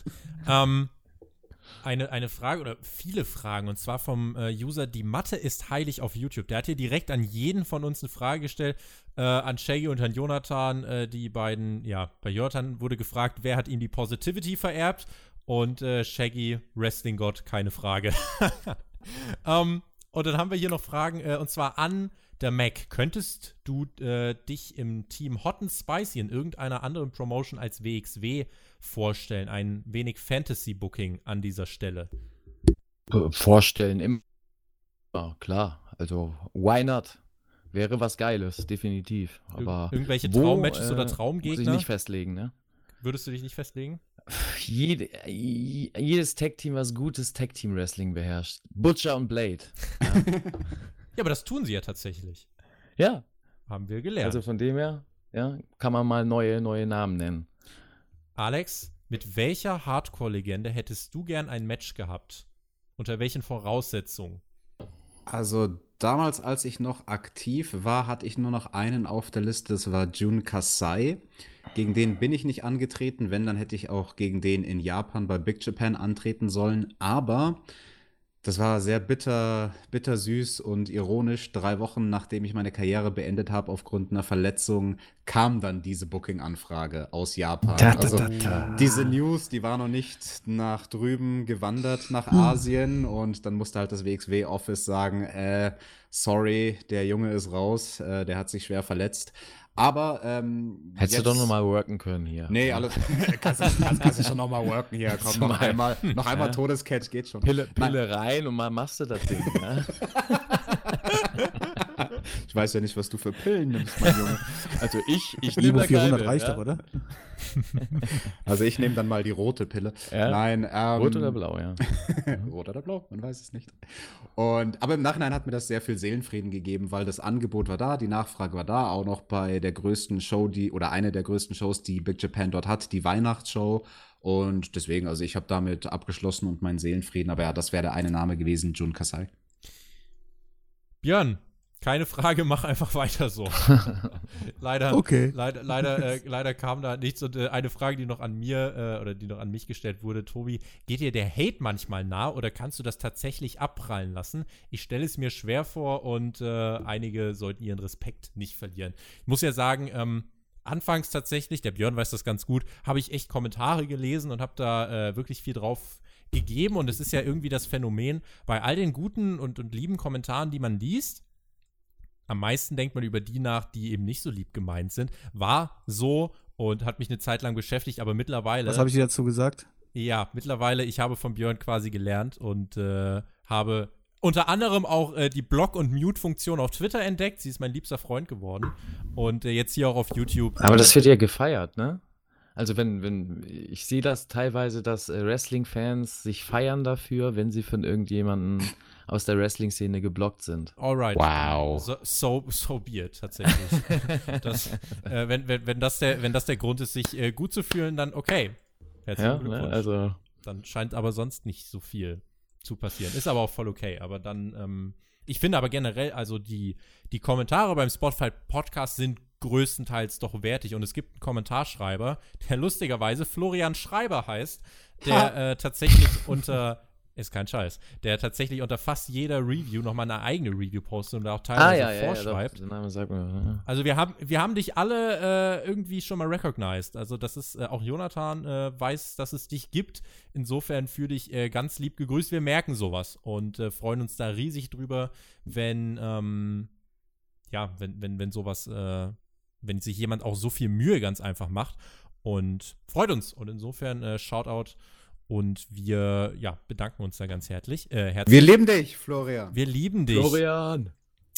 Ihr habt jetzt gerade, ihr habt jetzt gerade, wo ihr das mit den Pillen äh, sagt, T. Henrich hat gefragt an Mac und an Alex, wie sehr steht Doping noch im heutigen Wrestling-Alltag? Also mit Doping ist dann wohl sowas gemeint wie entsprechende Pillen oder was auch immer man da benutzen kann. Ganz oben, ganz oben. Nein. so. Es gibt Ganz, Leute, ganz die glauben das. Ich weiß es ja nicht. Eben. Die Leute glauben das, das darfst du nicht machen. Ja, Sarkasmus, ist- ganz, ganz schwierig. Ganz, hier, ganz schwieriges Thema. Also Nein, Mac äh, aufgepumpt, das sieht man doch, oder? Ja, sieht man, sieht man doch, sieht man doch gleich, ne? Das ist doch vollkommen klar. Ja, äh, was, was kommt drauf an, was unter Doping gesehen wird, ne? Also, ähm, ob du jetzt Amerika anschaust oder Deutschland allein schon als Beispiel. Ich mal Präparate, die hier auf dem deutschen Markt gar nicht zugelassen sind und das würde bei uns unter Doping fallen, was drüben halt in Ordnung ist, Nahrungsergänzung ist, was du im Supermarkt bekommst. Und ähm, hier in der Szene an sich ähm, ist das sicherlich hier und da beim einen oder anderen bei einer Verletzung oder sonst wie sicherlich passiert. Denke ich mal, ohne es zu wissen. Ähm, aber ich denke nicht, dass irgendwelche Promoter oder dass es überhaupt einen Markt gibt, dass du da reingedrängt wirst. Also wieder WWE-Skandal damals äh, heißt, dass du einen Promoter hast, der sich schon dahin drängt, dass du gewisse Substanzen nimmst, um so oder so auszusehen. Gibt es, glaube ich, nicht auf dem Indie-Markt generell. Ich habe es zumindest noch nicht erlebt und dementsprechend glaube ich, dass man da relativ clean ist, wenn man von clean sprechen kann. Alex? Ja, ich habe da keine aktuellen Eindrücke, deswegen kann ich dem Mac da wahrscheinlich nur zustimmen. Es gab jetzt auch eine interessante Geschichte. Es gab ja jetzt nach langer, langer, langer Zeit, ich glaube nach drei, vier Jahren, gab es jetzt wieder Verstöße gegen die Wellness Policy. Und da haben sich die Leute gedacht, hä, wen hat's denn da erwischt? Einmal Robert Root, okay, und einmal Primo, Glorious. Primo Colon. Wann hat man den überhaupt das letzte Mal im TV gesehen? So, und äh, tatsächlich, wie sich dann rausgestellt hat, also der ist weder bei Live-Events noch im TV wird der ja eingesetzt. Und äh, tatsächlich hat er diesen Wellness-Test, äh, diesen Wellness-Policy-Test nur verfehlt, weil er zu faul war, nach Amerika zu fliegen. Und sich Ja. gesagt hat, Leute, ich fliege nicht extra wegen dem Test in Amerika, ich kann den hier vor Ort machen. Ähm, und deswegen ist er durchgefallen. Also er hat gesagt, er hat nichts genommen. Ähm, ob man ihm das jetzt glaubt oder nicht, ist jetzt jedem selber überlassen. Aber der Grund, warum er durchgefallen ist, ist einfach nur, ja, man wollte ihn testen, aber er wollte halt nicht. Ja, ist eben so ein Thema für sich, die Wellness Policy, finde ich, vom WWE. Warum? So, ja, da könnten wir jetzt auch stundenlang drüber reden, denke ich. Weil äh, wie viel da tatsächlich ist, wie die Hall of Fame, ja, wie viel davon tatsächlich wirkliche Wellness Policy ist und wie viel davon Politics sind, sind so, ja, so ein anderes Thema, denke ich. Na gut, dann äh, bin ich aber froh, dass wir die Frage auf jeden Fall auch noch mit beantwortet haben. Ähm, Schötti, das ist jetzt eine Frage, da könnt ihr vielleicht nicht ganz so viel dazu sagen. Wie sieht die Organisation eurer beiden YouTube-Kanäle aus? Rauchen da die Köpfe oder gibt es schon eine gewisse Routine? Also der News-Kanal und der Podcast-Kanal, die sind natürlich so ein bisschen getrennt und die Website gibt es ja letzten Endes auch noch.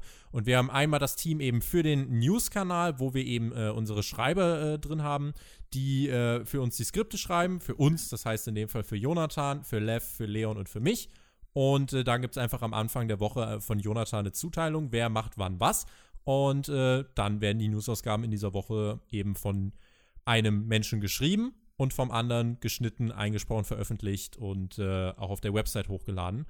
Und beim Podcast ist es jetzt eigentlich so, dass wir da ganz am Anfang die Organisation übernommen haben. Wir haben geschaut, wer könnte in welches Podcast-Team. Also Jonathan wollte zum Beispiel am Anfang, äh, wollte er auch erst AEW-Reviews machen, bis ich dann aber gesagt habe, ja, ich hätte die auch ganz gern. Und äh, Du hast uns alle rausgedrängt, ich ja. habe euch alle rausgedrängt. ähm, und da haben wir einfach so ein bisschen verteilt, wer macht was. Und ähm, jetzt haben sich die Teams eigentlich eingespielt. Es gibt ab und zu, wird mal so ein bisschen durchgewechselt. Jonathan war am Anfang ein bisschen bei NXT dabei. Dann war ähm, zwischendurch, war ich mal bei Mac bei NXT. Zwischendurch haben dann auch einfach Mac und Alex mal eine Stunde 40 über AEW geredet. Und da sagen die immer alle, ich bin der, der das Zeitlimit sprengt. Heute darf ich übrigens. Heute habe ich die Erlaubnis.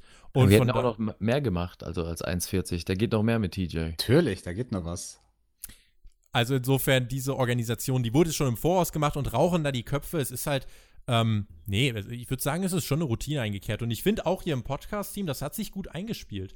Und ähm, auch alles, was da an Content pro Woche kommt mit den 5, 6 Podcasts. Ich freue mich halt, äh, Freundin An- und Abführung, auf so Wochen wie WrestleMania oder SummerSlam, wo dann wirklich äh, absolut volles Programm ist, auch mit NXT Takeover und was da nicht noch alles vielleicht noch mit auf uns zukommt. Und man kann ja überlegen, so ein WrestleMania-Podcast muss man ja nicht nur zu zweit machen. Wer weiß, vielleicht stecken wir da Ja, alle. bei, der Länge, bei der Länge kann man tatsächlich so eine WrestleMania auch aufteilen, ne? Also, dass man sagt, die, die erste Stunde. genau, die ersten Darf, drei darf Stunden. ich dann endlich mal mit Björn zusammen einen Podcast machen? Ja, ihr könnt die Main-Event-Stunden übernehmen, die letzten Nice. zwei so, ne? oder so. Wünschst du dir das denn, Alex? Das ist mein größter Weihnachtswunsch Guck mal. gewesen. Du, mein. Weihnachtswunsch ist mal bei NXT aufzutauchen. Das haben wir ein Problem. Ja, das, ne, das kann man doch alles lösen. Müssen wir mal den Weihnachtsmann Jonathan anschreiben. Daniel at Helladon auf Twitter hat gefragt, wer wird eurer Meinung nach im Main Event von WrestleMania stehen und welche ein bis zwei Wrestler von AEW können 2020 zu ihrem Jahr machen? Björn, wer steht im Main Event von WrestleMania? Naja, ich habe ja gestern in der Review gesagt, äh, es wird dann äh, Boy White gegen Daniel Bryan. Aber wahrscheinlich wird es Boy White gegen Roman Reigns. Alex? Ich versuche über sowas nicht nachzudenken, weil ich Ja, jetzt WrestleMania. kommst du wieder da. Nein, ist so sorry, weil ich Ja, ich nee, genieße- aber du kannst, du, du Hör bist zu, Junge. du bist Experte, hallo. Ja, aber guck mal, ich genieße WrestleMania die letzten Jahre immer so, dass ich nach dem Royal Rumble gar nichts mehr gucke und dass ich gar nicht die Card kenne. Das mache ich das, seit Jahren bei WWE so. Das ist so geil, wenn ihr so WrestleMania genieße es, guckt. Ey, indem ich nichts mehr gucke. wie ich ausgerastet bin, dass auf einmal Daniel Bryan Comeback macht und ich hatte keine Ahnung davon. Und auf einmal steht er da wieder im Ring. Also kann ich nur jedem empfehlen. Deswegen, nee, ich versuche nicht drüber nachzudenken. Äh, was weiß ich, Bray Wyatt gegen Baron Corbin, keine Ahnung.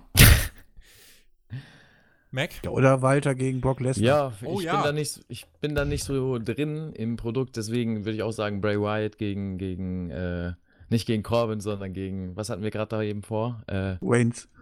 Reigns, genau. Das sind die größten Namen, würde ich sagen, oder? Reigns Top Babyface, oder? Also, ich bin gerade, also eine Paarung, die gerade gemunkelt wird, ist sowas wie Brock Lesnar gegen Tyson Fury. Das kann man aber nicht im Main Event bringen. Äh, insofern, ich glaube, irgendwas mit dem Fiend muss es werden, weil der wird den Titel auf jeden Fall bis dahin nicht verlieren.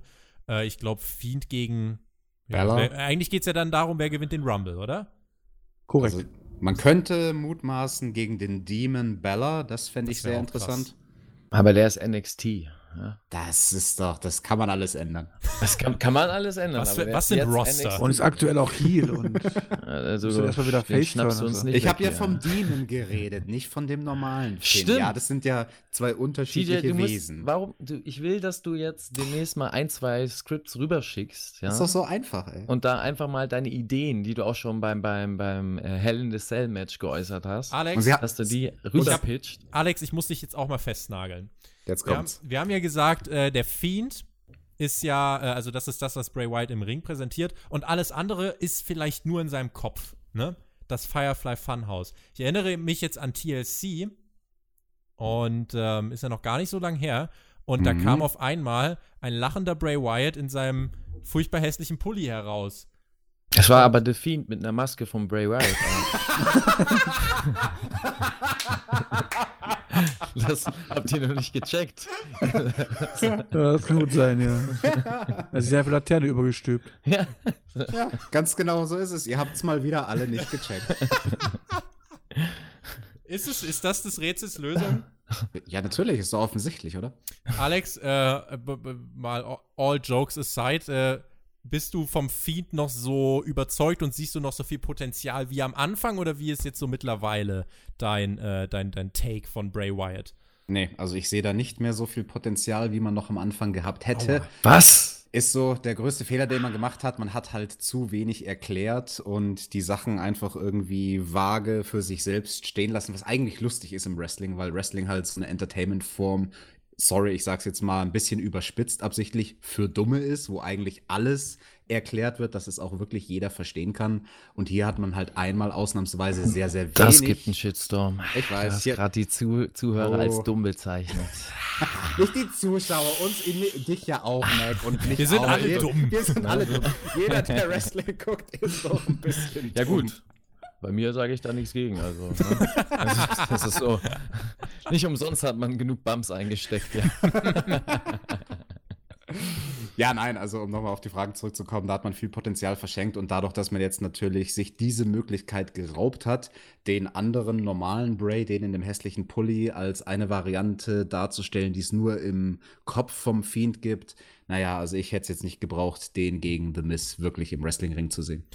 Wie hat er denn geworkt? Also hat der so gearbeitet wie, wie The, also Björn, das hat- kannst du, er glaub so, ich, am besten so präsentiert erklären. wie The Fiend? Das war super Also interessant, war, erzähl. War Björn, er erzähl das. unsterblich oder war Nee, er nee, jetzt total schwach? Er, er, Er war am zuhauen. Anfang, er war am Anfang nicht, nicht schwach, aber er hat sich einfach quasi am Anfang quasi die Sache hingegeben, Mhm. Wollte aber nicht hat kämpfen. dann wollte nicht kämpfen und hat dann nach, äh, nach einer Aktion quasi gezeigt, dass er Schmerzen einfach so wegstecken kann und hat dann so ein bisschen zwei Minuten abgefertigt.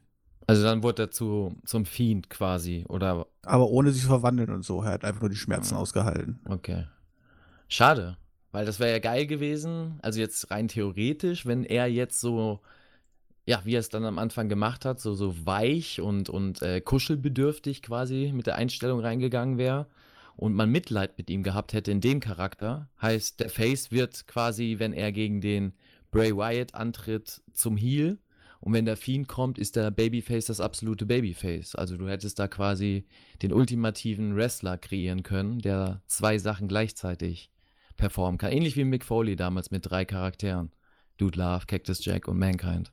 Ja, Maxter, da solltest du auch mal so ein Storyline-Skript nach Stamford schicken, glaube ich. Ah, wer weiß, wohin die Story noch so geht. Richtung WrestleMania. Äh, um vielleicht jetzt noch den zweiten Teil der Frage nicht untergehen zu lassen, ähm, welche ein bis zwei Wrestler von AEW können 2020 äh, zu ihrem Jahr machen? Ich lege einfach mal mit zwei Namen vor. Unkommentiert werfe ich den in den Raum. Danach dürft ihr MJF und Darby Allen. Ah, Ja, glaub, Definitiv. Was? Ihr Das- dürft doch nicht einfach zustimmen. ja natürlich. Ja. Recht hast du. Also, Das- oder? Ich sag, ich, ich, ich hau noch rein Butcher, Blade und Bunny. nee, aber wirklich, ich hau das wirklich mal jetzt so in die For Runde, real? weil for real, weil ich glaube, dass das ein Team sein könnte vom Ersteindruck, ähm, die die Tag-Team-Division in die richtige Richtung prägen wird und vielleicht äh, ja quasi in die richtige Richtung leiten wird und ein Aushängeschild wird, neben dem Namen Young Bucks, die mhm. ein Young Bucks Programm präsentieren können, aber alle anderen sollten eigentlich Tag Team Wrestling zeigen. Und ich glaube, da hat man mit Butcher und Blade, aber auch mit Bunny, ja, jemand, jemanden gefunden, die ähm, das halt können, ausfüllen und ähm, da einen richtigen Eindruck hinterlassen werden in der nächsten Zeit. Und ja, hoffe einfach, dass das da wa- 2020 für die einfach un, un wie sagt man, die sind ja unbekannt bis jetzt gewesen, zumindest für mich und äh, in der Indie-Szene auch kein großer Name gewesen bis jetzt. Und dass das so ein Durchbruch für die wird und die eine geile Karriere hinlegen können. Also ja, sehr, ja. Sehr interessanter Gedanke. Also die so als eine Art Bremsblock einzusetzen, stilistisch gesehen, um die anderen Teams auch mal dazu zu bringen, normaler in Anführungsstrichen zu wresteln und eben nicht diesen Young Buck-Stil. Ja, absolut. Tatsächlich ähm, bin ich auch gespannt, weil sie so dieses klassische Tag-Team-Wrestling auch wirklich so zurückbringen. Du hast ja eigentlich bei AEW sehr auf diesen, diesen absoluten Spot-Stil gehabt, unter anderem mit den Young Bucks, mit äh, Pentagon und Phoenix und so. Und ja, das funktioniert aber nur bei den Young Bucks. Und da auch nur bedingt. Also, finde ich, so vom Eindruck. Und merkt man auch bei den, bei den Zuschauerreaktionen. Also auch im letzten Main-Event äh, war das so, dass die Zuschauer selbst, also für, dieses für letzter Main Event, wir sind natürlich am 25. Dezember, du sprichst von der Show vom 11. Dezember. Richtig. Ja. Du hast die Daten im Kopf, ja? Ja. so. Und ähm, da hat man das ja auch gemerkt. Dieser Young Buck-Stil, das ist, das ist ein Act. Das ist was, was jetzt ohne das jetzt böse auszudrücken, aber das ist so, so die, die, die, die äh, spektakuläre Show, die, die Freak-Show im Wrestling selber noch, äh, auf in einem guten Sinn, sage ich jetzt mal. Und das hast du dann irgendwann mal schon gesehen und dann kannst du das nicht mehr wirklich steigern. Und wenn die Young Bucks das machen und auf jeder Card schon zu sehen sind, wird das auch irgendwann mal so kommen, dass die Leute ja da langsam das Interesse verlieren. Aber wenn die ganze Division diesen Stil geht, wie sie bis jetzt halt gemacht haben, die meisten zumindest, äh, wird es halt schwierig, ne? Und wie man schon sagt, mit dem, mit dem Block quasi, dass man eben Tag-Team-Wrestler hat. Vielleicht ja auch irgendwann mal The Revival wäre ein gutes Beispiel, äh, was ich mir vorstellen könnte als Team, was das tragen könnte oder was das prägen könnte, das Tag-Team-Wrestling. Das wäre ein Traum für die ganze Division, weil die Young Bucks können meiner Meinung nach das einfach nicht ausfüllen. Die haben das selber nie präsentiert. Ich weiß nicht, ob sie es gelernt haben. Die haben sich selbst neu erfunden und neues Wrestling oder eine neue Wrestling-Art ähm, für sich erfunden. Das können sie ausfüllen, aber das klassische Tag Team Wrestling fehlt halt. Und wenn man sagt, bei uns ist Tag Team Wrestling das Beste, was es gibt, muss man das auch beherrschen, meiner Meinung nach. Und das tun sie bis jetzt nicht hundertprozentig. Ja, ich muss noch einen ganz anderen Namen in den Raum werfen, nämlich Kenny Omega. Ja, den wollte ich auch noch reinschmeißen. Der, wird mir irgendwie die ganze Zeit vergessen irgendwie. Der könnte halt wirklich 2020 zu seinem Jahr machen, Muss er. weil für die Zuschauer, die bisher nur AEW gucken, die, Die haben keine nicht, was Ahnung. das ist. Der, die der haben Typ, ja, kein Verständnis, dass das der beste Wrestler oder mit Okada zusammen vielleicht in dieser Art Match einer der besten Wrestler auf dem Planeten ist, weil sie das schlichtweg noch nicht gesehen haben bei AEW. Und diese Art Performance, wie er sie in Japan gegen Okada hatte, die muss Kenny Omega 2020 auch bei AEW abrufen. Ich weiß nur nicht, gegen wen. Und das, Das wird ist- schwierig. Ich das bin gespannt. Genau, das ist richtig. genau die Sache, warum was Björn sagt, den hat keiner auf dem Zettel und genau das ist ja das Negative bisher, dass eben Vielleicht auch das Gute. die- Ich habe das- eigentlich gedacht, ich habe eigentlich gedacht, das wird die Person sein, die quasi das Gesicht von AEW wird und ähm, auch für neue Leute quasi ranholen kann. Mhm. Und dafür hat man ihn jetzt quasi das erste Jahr für mich komplett unterm Radar verschwinden lassen. Das finde ich sehr, sehr merkwürdig. Ja, das Find dachten ich auch. viele vorab, ja. Also ich, ich sehe es auch, es, wenn man bei AW vom verschwendeten Talenten spricht bis jetzt, in den wenigen Wochen vom TV-Produkt, dann ist definitiv Omega. Also ich finde auch, den sollte man. Also Omega ist ein Indie-Star und ein Name in der Wrestling-Welt gewesen in den letzten Jahren und hat da performt. Und ähm, ist jetzt oder wäre wichtig gewesen, direkt für den Anfang, den auch in der eigenen Promotion so darzustellen als Megastar und das auch zu erklären. Weil er hatte nicht die Star-Power, um das später meiner Meinung nach zu machen. Heißt, der kann jetzt erstmal ein, zwei Jahre die jungen Leute aufbauen und dann kommt seine Zeit. Weil er hat nicht davor diesen Mainstream-Namen gehabt, wie jetzt ein Jericho das hat. Jericho könnte oder hätte jetzt auch von der Story von Anfang an nicht einen Titel gewinnen müssen, beziehungsweise einen Titel schon wieder verlieren können, hätte nicht an seiner Star Power verloren, um später noch Leute over zu putten. So, und das ist bei Omega schwer, weil, wie ihr sagt, man kennt ihn nicht. Ähm, ja, die meisten Wrestling-Fans oder Mainstream-Fans haben noch nie was von dem wirklich gesehen oder gehört und bis jetzt präsentiert er sich halt unter, unterm Wert. Also er ist nicht der Charakter, den er, das, was ihm ausgemacht hat und zeigt auch nicht die Matches, die ihn ausgemacht haben. Genau, und, Und da, ja, das ist ein grundsätzliches Problem tatsächlich. Deswegen, man hat zum Beispiel, egal was man von den Young Bucks zum Beispiel halten will, äh, die wurden auch halt in den ersten Wochen. Hast halt generell, du hast eigentlich diese riesen Topstars, aber das Problem ist, diese Topstars sind meistens in irgendwelchen EVP-Positionen und haben Angst, dass irgendwie Kritik aufkommt, dass sie sich zu irgendwie zu krass pushen. Und was haben sie gemacht? Sie haben sich in den ersten Wochen ziemlich Ja, aber nur die zurückgenommen. Unerfahrenen, nicht die Profis. Guck dir den Cody und guck dir den Jericho an. Ja, auch, auch, äh, die sind auch in dieser Position der Entscheider, aber ziehen es trotzdem durch, im Spotlight zu stehen und die Promotion zu tragen. So, und das ist eine bewusste politische Entscheidung im Hintergrund, ist ganz klar. Aber ich denke, das war die falsche Entscheidung, zumindest bei Omega. Bei den Young Bucks ist es nicht so schlimm. Da hast du andere Leute im Tag-Team-Bereich drumherum, die genauso Megastar, also Lucha Bros und Young Bucks sehe ich auf einem Level von der Star Power, weil es sind beide die Indie-Stars und im Mainstream sind die beide unbekannt. Also, ne, man denkt immer, die Young Bucks sind so ein Big Name, aber sind sie nicht. Also von New Japan war Omega der, der äh, Gaijin-Name schlechthin und nicht die Also- Young Bucks. Also Ne? ich glaube, im Mainstream äh, haben die Lucha Bros viel, viel größere Chancen als äh, die Young Bucks. Kann gut sein. Das Ja. mag sein, ja. Also, das ist auf jeden Fall eine ne, ne ne spannende Entwicklung. Auch die Tag Team Division gerade bei AEW ist ähm, etwas, was man im Auge haben sollte. Sie haben es beworben als, sie, oder sie wollen die beste Tag Team Promotion oder die, die best, das, das beste Tag Team Wrestling äh, der Welt bieten. Und äh, ich bin gespannt, ob ihnen das äh, gelingen wird. Ich sag mal so, sie sind zumindest. Potenzial haben sie, Genau. definitiv. Und äh, es geht eigentlich Also- schon da los, dass du die Tag Team Titel als was Wichtiges inszenierst und ich habe das Gefühl, die Tag Team Titel bei AEW haben einen Wert.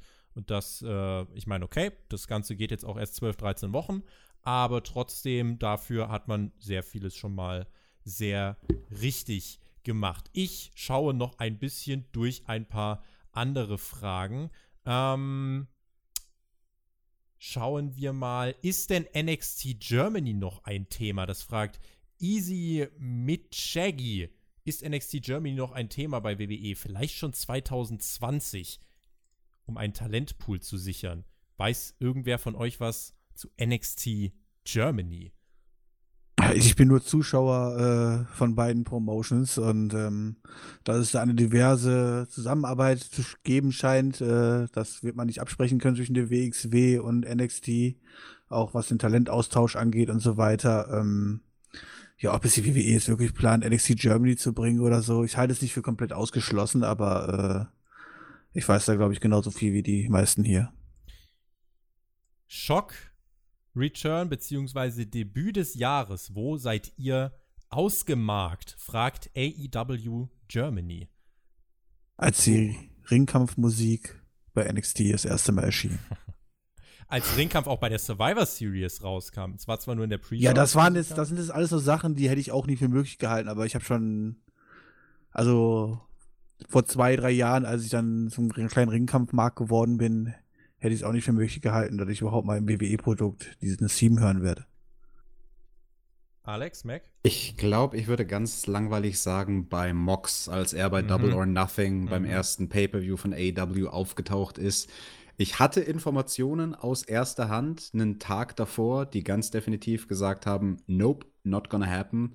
Und da sieht man halt, wie manchmal im Wrestling wirklich kurzzeitig dann doch noch ein Deal gemacht wird. Also da bin War es ich. Dave Meltzer?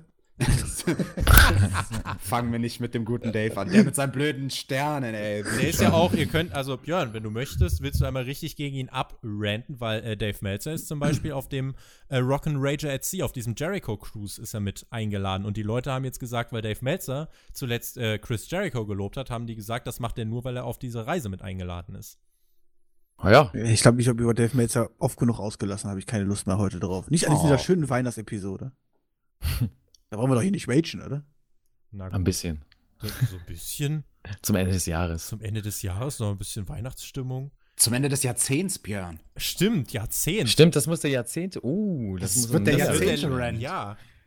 Der Rant des Jahrzehnts. Ich gebe dir, ich geb dir noch ein bisschen, äh, ich gebe dir noch ein bisschen Zeit. Äh, ich habe Also ich glaube, die tatsächlich, 25 Seiten, das kann man dieses Jahrzehnt nicht mehr schlagen. ich habe tatsächlich jetzt nebenbei, also das, das waren super viele Fragen, vielleicht nehme ich gleich spontaner was mit rein. Ich habe ein bisschen was vorbereitet. Ähm, und zwar habe ich gerade, der Jonathan hat das mal in einer Raw-Review gemacht und ich fand das unfassbar lustig. Er hat Spitznamen von WWE-Wrestlern aufgeschrieben und die einfach mal in den Raum geworfen und dann war die spannende Frage, wer errät sie denn? Puh, und okay. ähm, das ist eine äh, ne, ne spannende Geschichte. Ich könnte jetzt mit sowas kommen wie dem großen Hund, aber ich könnte euch natürlich auch, äh, wenn man die ins Deutsche übersetzt, ähm, Rick Steiner. der könnte, da hast du jetzt aber lange überlegt.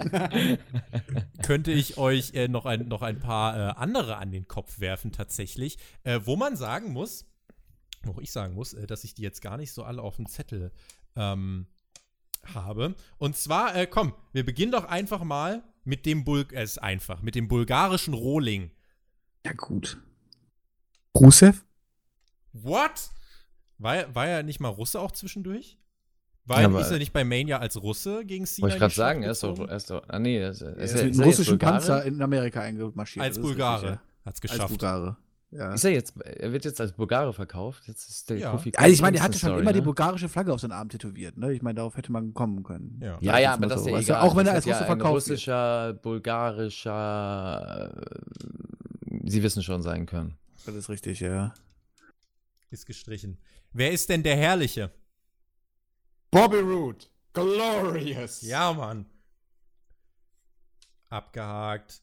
Äh, komm, wir machen, wir machen mal so ein paar, äh, wir machen mal so ein paar einfache. Na, wobei, weiß nicht. Der Herumtreiber. Was?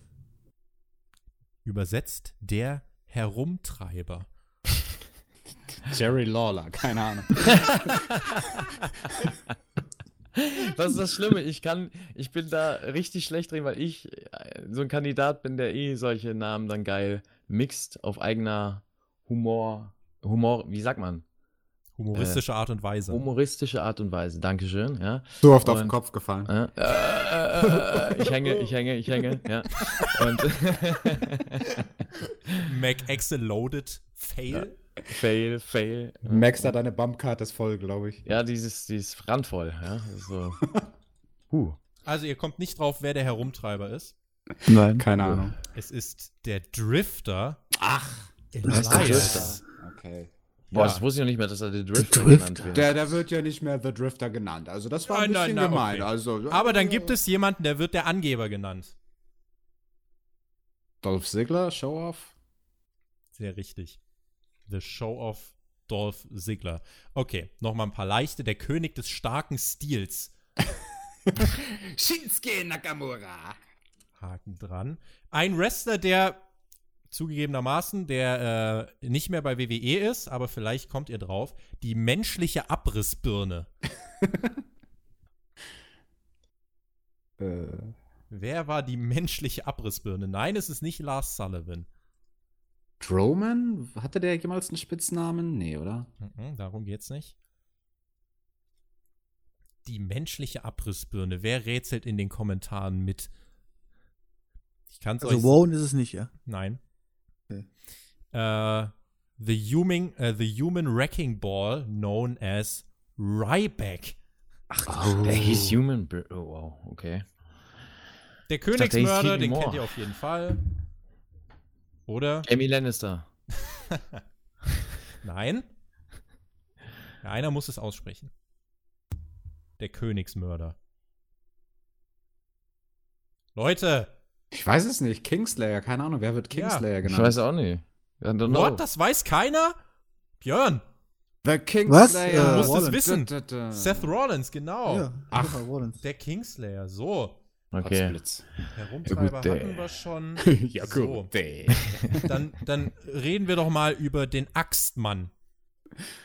Axel Tischer. Nein. Unser Jung. Ja, der X-Man. X was denn? Er ist es nicht. Er ist nicht der Axtmann. Nein. Zumindest nicht. Ist er? Na, nicht so offiziell geführt. We- Wenn WWE sagt, dass das nicht so ist. Also, Ja, Mac, ich bin, also. play by the rules. Protest. Ah, ich habe ein T-Shirt hier. Ja. WWE X-Men. oder WXW? ja, er ist auch WWE-Angestellter. Unter Vertrag. Als der Axtmann wird offiziell gelistet Curtis Axel. Ach, komm, Das ist doch doch kein ja, Schmarrn. Fake ist das. Ja. Jetzt will ich das Match sehen. Curtis Axel gegen Alexander Wolf um den X-Men-Titel. So. Das hätte mal Story-Gehalt. Ja? So. so. Der Inspirierende. Oh, es liegt mir auf der Zunge. Glaube ich nicht. Baron Corbin? Nein. Er ist König. Ja, der hat 300 Spitznamen. Der war äh, äh, Baron Corbin. Wie hieß denn der noch? Ähm, Keine Ahnung. Also es, müsst, es müsste ja dann sein The Inspirational, oder? Mhm. Maxter, bei wem würde das denn gut klingen? The Inspirational. Da, da, da. Spitznamen Wer- von Baron Corbin übrigens äh, Constable und Lone Wolf. Also Constable, der Polizist Mhm. und Lone Wolf, selbsterklärend. Jungs, wer, Big E. Ähm, B ist richtig, aber nicht B Big ist E. richtig. Ah. Buddy Murphy. Nee. Ah. Das erste, mir eingefallen ist. B- Boris Becker. Kleiner Fun Fact an dieser Stelle: Meine Eltern hätten mich fast Boris mit Vornamen genannt. Oh, weil geil. ich, scheiße, Boris? weil ich, ja, weil Boris. ich eine Woche nach Wimbledon 1985 geboren wurde Geil. und das war der heiße Name damals. Das wäre so furchtbar. Boris, Boris. Bedranowski. Ich heiße Björn Boris wegen Björn. Borg. Aber geiler Catchername. Schon, oder? Ich heiße Björn wegen Björn Borg. Ich fühle mit dir. Um euch äh, jetzt auf die Sprünge zu helfen. Es handelt sich um Bo Dallas. Boah, Ach, Was? da war mal hieß was. aber doch Ja, nicht ja, gar nicht mehr auf dem Zettel. Wie hieß denn der vorher? Inspirational Bo Aber wie hieß denn der vorher? Ähm, kann ich dir sagen. Bolivar, aber. äh, er- Bolivar, ähm, wird gelistet, lass mich schauen, ähm, The Inspirational, Mr. NXT und Mr. Florida. Mr. NXT. Wow. Okay. Ja, kein Scheiß. Aber auch aus 2014. Sami Zayn gegen Mr. NXT. Aber nicht als Bolivar, okay. nicht als Bolivar. Ähm, Ja, da war der echt tatsächlich auch ganz heiß, ne? Zu der Zeit bei NXT. zu jemandem, wenn man es übersetzt, kommt man drauf. Auf Deutsch klingt's vielleicht erstmal merkwürdig. Das charismatische Rätsel. Jeff Hardy. Ja, Mann. The Charismatic Enigma. Boah, ich wollte gerade Christian sagen. Geil. Der ist Piep. Ah. Ähm, die Ein-Mann-Südland-Rockband. I'm a One-Man. Äh, Jack Swagger. Nee, wie, wie hieß Jack Slater. Swagger? Nee, wie hieß er? Wie hieß Jack, er? Jack Slater. Jack Heath- Slater, Heath Jack Jackson. Slater ist geil. Nein, es ist He- Heath, äh, Heath Hager. Slater. Heath Hager, Jack Slater, Jack Swagger. Sie wissen schon. Der eine da. Da von denen. Dieser eine Redneck. Ähm, so, und jetzt äh, tatsächlich noch welche, die vielleicht, ja. Also auf den kommt ihr, auf den goldenen Standard. Chad Benjamin. Richtig. So, und dann, Ha. und dann zwei tatsächlich. Ich wusste einen. Ja. Zwei, bei denen Voll ich absolut nicht auf dem Zettel hatte. Der eine ist der Direktor des Chaos. Und ihr werdet, glaube ich, Terry Funk. nein, nein. Ihr werdet, glaube ich, nicht drauf kommen, weil ich das so auch noch gar nicht oft gehört habe, um ehrlich zu sein. Nicky Cross. Gar nicht mal schlecht, der Tipp. Äh, nee, ist nicht. Ist ein äh, Tag-Team-Wrestler. Hm. Was war das jetzt? Director of Funk? Nee. Director Chaos. of Chaos. Chaos of Der Chaos. Direktor des Chaos. War auch geil. Terry Funk ist der Director of Funk. Director of Chaos. Wer macht denn da Chaos? Wer ist denn da? Trailer von The Ascension. Es ist Luke Gallows. Ach, das erfindest du doch jetzt. Das äh, steht hier so offiziell. Er ist doch ein. Na gut. ja, und und äh, So. schließen wir ab mit der Maschinenpistole. Eine, äh, glaube ich auch nicht, dass man drauf kommt, tatsächlich. Ah, ähm. Billy Gunn? Also nein, ne? nein, Brian Pillman. nein. Ein aktueller Tag-Team-Wrestler. Nee, es war die Loose Cannon. The Machine Gun. Das ist aber nicht der eine von diesem australischen Tag-Team bei NXT gewesen, Mhm. oder? Mit diesem komischen, so zwei Buchstaben und TM zwei Zahlen. TM TM61. CM61. Sieht aus wie ein Autokennzeichen. Ja, nee, die sind's nicht. Hm. Es ist Carl Anderson. Ah, ja, klar. Ja, ja, ja freilich. Es ist, Wah, wah, wah. Klar. Also, eure, Wenn du das sagst. eure, eure Performance äh, insgesamt, naja. Aber die- so die, die Basics wusstet ihr ja. Aber ein paar war, waren noch unfair, das gebe ich ja zu. So. Wollen wir denn noch, fühlt ihr euch noch in der Lage, so ein paar Fragen durchzuballern? Oder sagt ihr, Klar. Du hast Ich gesagt, bin ready. ich bin sowas von ready. Du hast gesagt 100 Fragen. Das waren jetzt gerade mal 20 vielleicht oder so. Wir haben gerade mal nur so eben die Zwei-Stunden-Marke geknackt. Also, Wir ich rede mir da- gerade erst warm, oder? Wir oder müssen das? WrestleMania äh, nahe kommen. Ja? Scatman, wird AEW die Kurve bekommen im Frauenbereich? Everybody's got us one way or the other, so check out my message to you. Äh, nö. Wenn Frauen auch immer nur um die Kurven gehen muss. Ey. das gibt nicht. Du du scheiß hast doch vorhin so gut angefangen. Aber es war jetzt der Rant. Das, das hat er ja drauf Das war der Rant. Ja. Björn, das ist wirklich unter aller Sau bei Frauen irgendwie die Kurven oder zu viel Speck auf den Hüften zu bemängeln, ja. Es geht gar nicht. Das hab ich ja nicht gesagt. Liebe Grüße an Chris Statlander. Ich habe nur die Frage analysiert. ja, Chris Statlander ist was ganz Besonderes für Ey, TJ. die ist ja ein Alien. Ich weiß nicht, ob ihr mal Promos von dieser Frau gesehen habt. Ich habe Angst, dass sie bei AEW ein Mikrofon in die Hand bekommt, weil die inszeniert sich tatsächlich als Außerirdischer. Sie ist nicht von dieser Welt. Sie isst Pizza falsch rum, zieht sich die Schuhe falsch rum an. Sie Wie kann man die Pizza Welt falsch rum essen? wenn, wenn Marvin da Kopf- debütiert, dann, dann Nein, mit ich dem das. Topping nach unten. Ja, Oh nein. Funktioniert gut bei Bolognese-Pizza.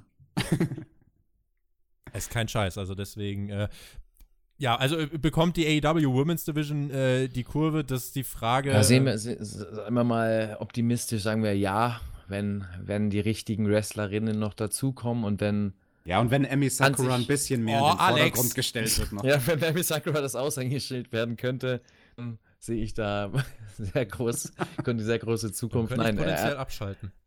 Wenn Amy, aus dem Kong. Oh, super, dann mache ich Review mit dem Björn zusammen. und ich mache mit Jonathan Raw. Na, herzlichen Glückwunsch. So.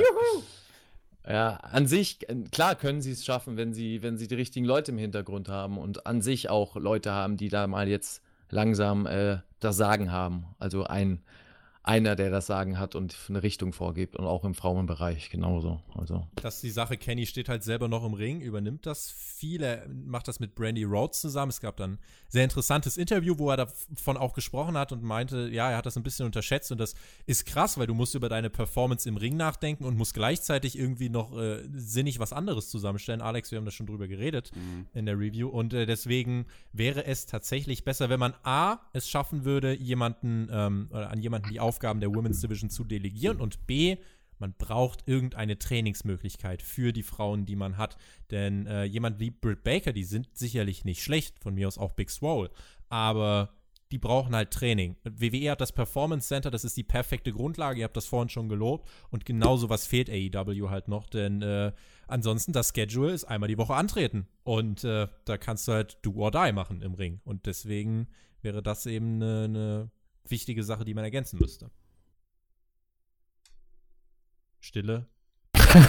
Würde ich sagen, damit Thema abgehakt. Äh, ich schließe einfach mal äh, an. John Phillips, könnt ihr bitte was zu Tessa Blanchard sagen?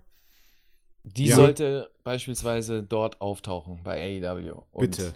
Das Mhm. wäre ein gutes, gutes Zugpferd und eine gute Wrestlerin, von denen die anderen auch was lernen könnten, mit ein wenig TV-Erfahrung, die sie jetzt auch hat.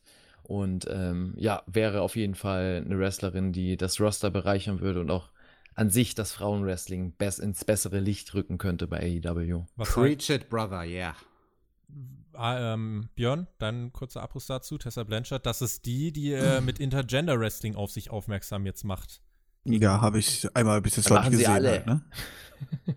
Das ist das neue Ding, das machen sie jetzt alle. Was, genau. was haltet ihr davon? Also es gibt ja, da ist ja auch total gespalten äh, gegen Sammy Callahan. Da hat sie ja wirklich äh, viel respektiertes Match auf die Beine gestellt. Ist Intergender Wrestling eine Sache, wo ihr sagt, könnte Mainstream Platz haben? Oder Tony Khan beispielsweise, Präsident von AEW, hat gesagt, das wird es bei uns definitiv niemals geben. Da bin ich bei Tony Khan. Warum? Weil ich äh, eher für eine sportlichere Ausrichtung vom Wrestling bin.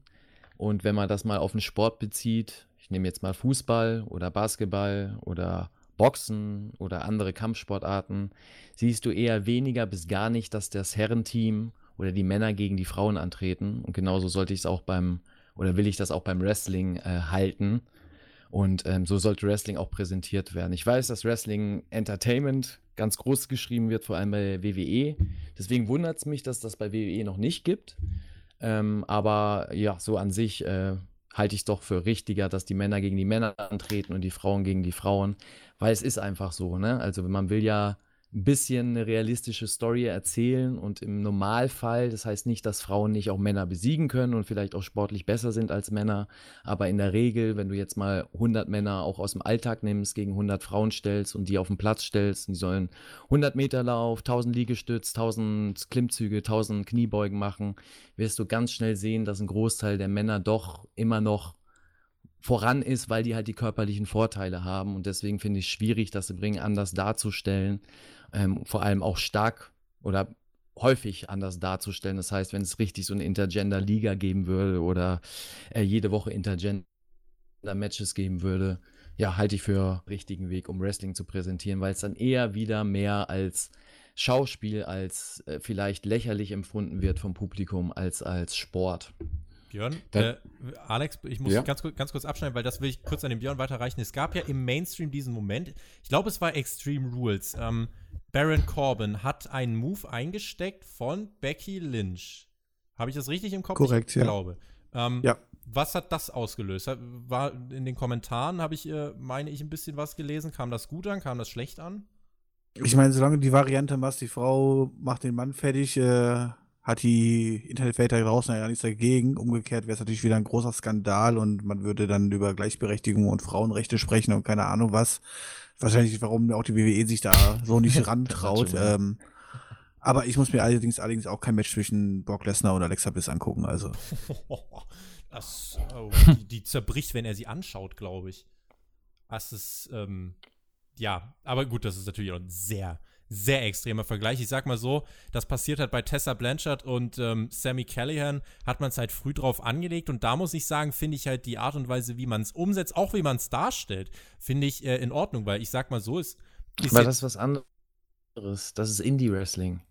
Das ist eine ganz andere Welt. Da kannst du sowas machen. Ein Sammy Callihan ist auch nicht viel Ja. größer als eine Tessa Blanchard. genau. So, und das Genau. ist, du kannst, das kann man, stell mal einen Billy Gunn dagegen, so als Beispiel, Mhm. als Wrestler, ne? Oder Ja. irgendwelche anderen Wrestler, die, ne, dementsprechend Superstars sind. Und da wird es dann halt schwierig. Gutes Beispiel, Brock Lesnar und Alexa Bliss. Mach das mal. Ist natürlich auch ein Happening. Also wird definitiv, wenn man das ansetzen würde, rein theoretisch, würden Interesse ziehen. aber nicht Äh, glaubwürdig aber zu das kannst du verkaufen. halt nicht. Genau, das kannst du nicht verkaufen. Das ist jetzt im, im krassesten Sinn ein Vergleich, wenn du, wenn du auf, auf die damalige Zeit im Wrestling oder Catchen äh, guckst, wo äh, Wrestler teilweise gegen Tiere angetreten sind. Kannst du auch machen, gegen einen Bären äh, zu catchen und das war ein Happening und das hat damals Leute gezogen. Äh, aber das kannst du halt nicht halten und weiter präsentieren, weil das nicht realistisch ist und jeder weiß, wer gezogene Krallen oder der wurde betäubt oder sonst was, damit der Catcher da mithalten kann und Ne? Das kannst du genauso wenig äh, heute machen mit so ungleichen Paarungen. Ne? Also es gab ja auch schon den Fall, dass wir einen erwachsenen Wrestler gegen Kind im Ring gesehen haben, mit einer Neunjährigen. Ne? In Japan. Ja, und auch mal bei WrestleMania. Das solltest Ja, du ja, auch dieses Nikolas. Tag Team Match Stimmt. mit Braun Strowman Stimmt, und seinem kleinen Jungen als Tag Team Partner. Ach so, das war der. Ach so, ich gerade bei was ganz anderem. Okay. Nee, nee, der ist bei Was WrestleMania. denn du? Ich, hat, ich hatte irgendwas in, der- in der Attitude-Zeit oder so danach. Da war doch auch mit.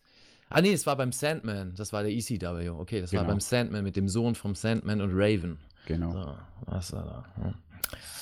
Ja. Aber schön, dass du es nochmal alt.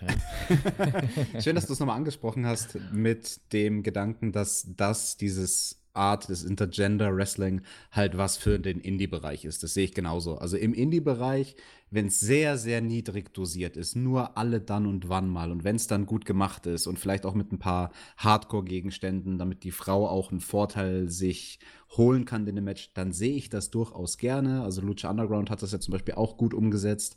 Aber im Mainstream, da möchte ich das auch nicht sehen. Volley Mike. Meine Frage kurz und knapp. Es kommt keine Frage, keine Sorge. Ähm, ich will das Match zwischen TJ und Björn sehen. TJ hat die Fehde so gut gestartet und ich möchte die ultimative Antwort von Björn kriegen. Danke für diese super Podcast, für dieses super Podcast. Ja, mit allen von euch. Super Arbeit, super Chemie. Danke, lieber Volley Mike, vielen lieben Dank. Äh, Danke. das Mike gebe Also- ich wohl weiter jetzt an den Edeljobber. Ja, also ich habe mit Felix Kohlenberg schon gesprochen, der wird das sofort gucken, aber da TJ ja da leider feige ist und nicht mehr antritt, was soll ich machen? Naja, also, also für ein Match würde ich mich ja vielleicht dann doch noch mal hinterm Ofen hervorlocken lassen, ja? Ja, dann machen wir das doch. Björn, du und ich, Helen Cecil. Ich meine Ja, Special gerne. Ref. Gerne, ich bin Wumble zu zweit. Beurteilt Menschen nicht anhand ihrer Oberflächlichkeiten. Der Björn ist ein lieber Mensch. Deswegen, äh, Deswegen kann er auch Aber Mensch, ab. wenn ich schlecht, kann mir vorher noch was anfüttern, dann kriegt er mich nicht hoch. du bist aber bei deinen Eltern essen. Da, da kannst du ja dann äh, mal eine Woche jeden Tag bei deinen Eltern essen und dann kriegt dich auch keiner raus. Das, das war der Plan, ja. Sehr gut. Äh, was haben wir denn noch? Was würdet ihr am liebsten sehen? Fragt Puzzle02. Es gibt jetzt drei Möglichkeiten, ihr müsst euch jetzt entscheiden. Erste Möglichkeit: CM Punk gegen Seth Rollins im Main Event von WrestleMania 36. Zweites Match: Damek gegen Marcel Bartel im Main Event von NXT Takeover. Oha. Gegen mal, ja, das ist Gesetz, ist Und doch klar. das Was eure dritte? Antwort ist, ja. Thumbtack Jack versus John Moxley versus Darby Allen in einem Hardcore Triple Ui. Threat Match im Main Event von All Out 2. Ja, das ist geil, das nehme ich. Gut, ihr habt eure Wahl getroffen. Boah, Björn, ich glaube, wir können nur verlieren. Ich nehme CM Punk. Björn, Ähm, du bist das entscheidende Zünglein an der Waage. Ja, für mich ist das gar keine Frage, weil einer meiner ersten Momente im deutschen Wrestling, die ich erlebt habe, war, als Hot and Spicy rausgekommen ist. das war quasi mit einer der ersten Entrance-Teams, die ich gehört habe im deutschen Wrestling.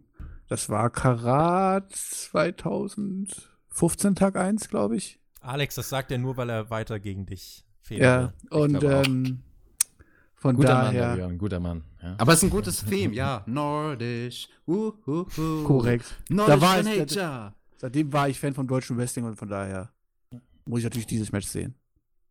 Ich verneige mich hier gerade, danke. Ja, das ist schön zu hören, als du gerade meintest, von wegen äh, die erste Erfahrung mit deutschen Wrestling, dachte ich schon, jetzt kommt TJ, ja, weil, Dachte ich auch, Ja. weil ich so alt bin. weil ja. er so alt ist. ja.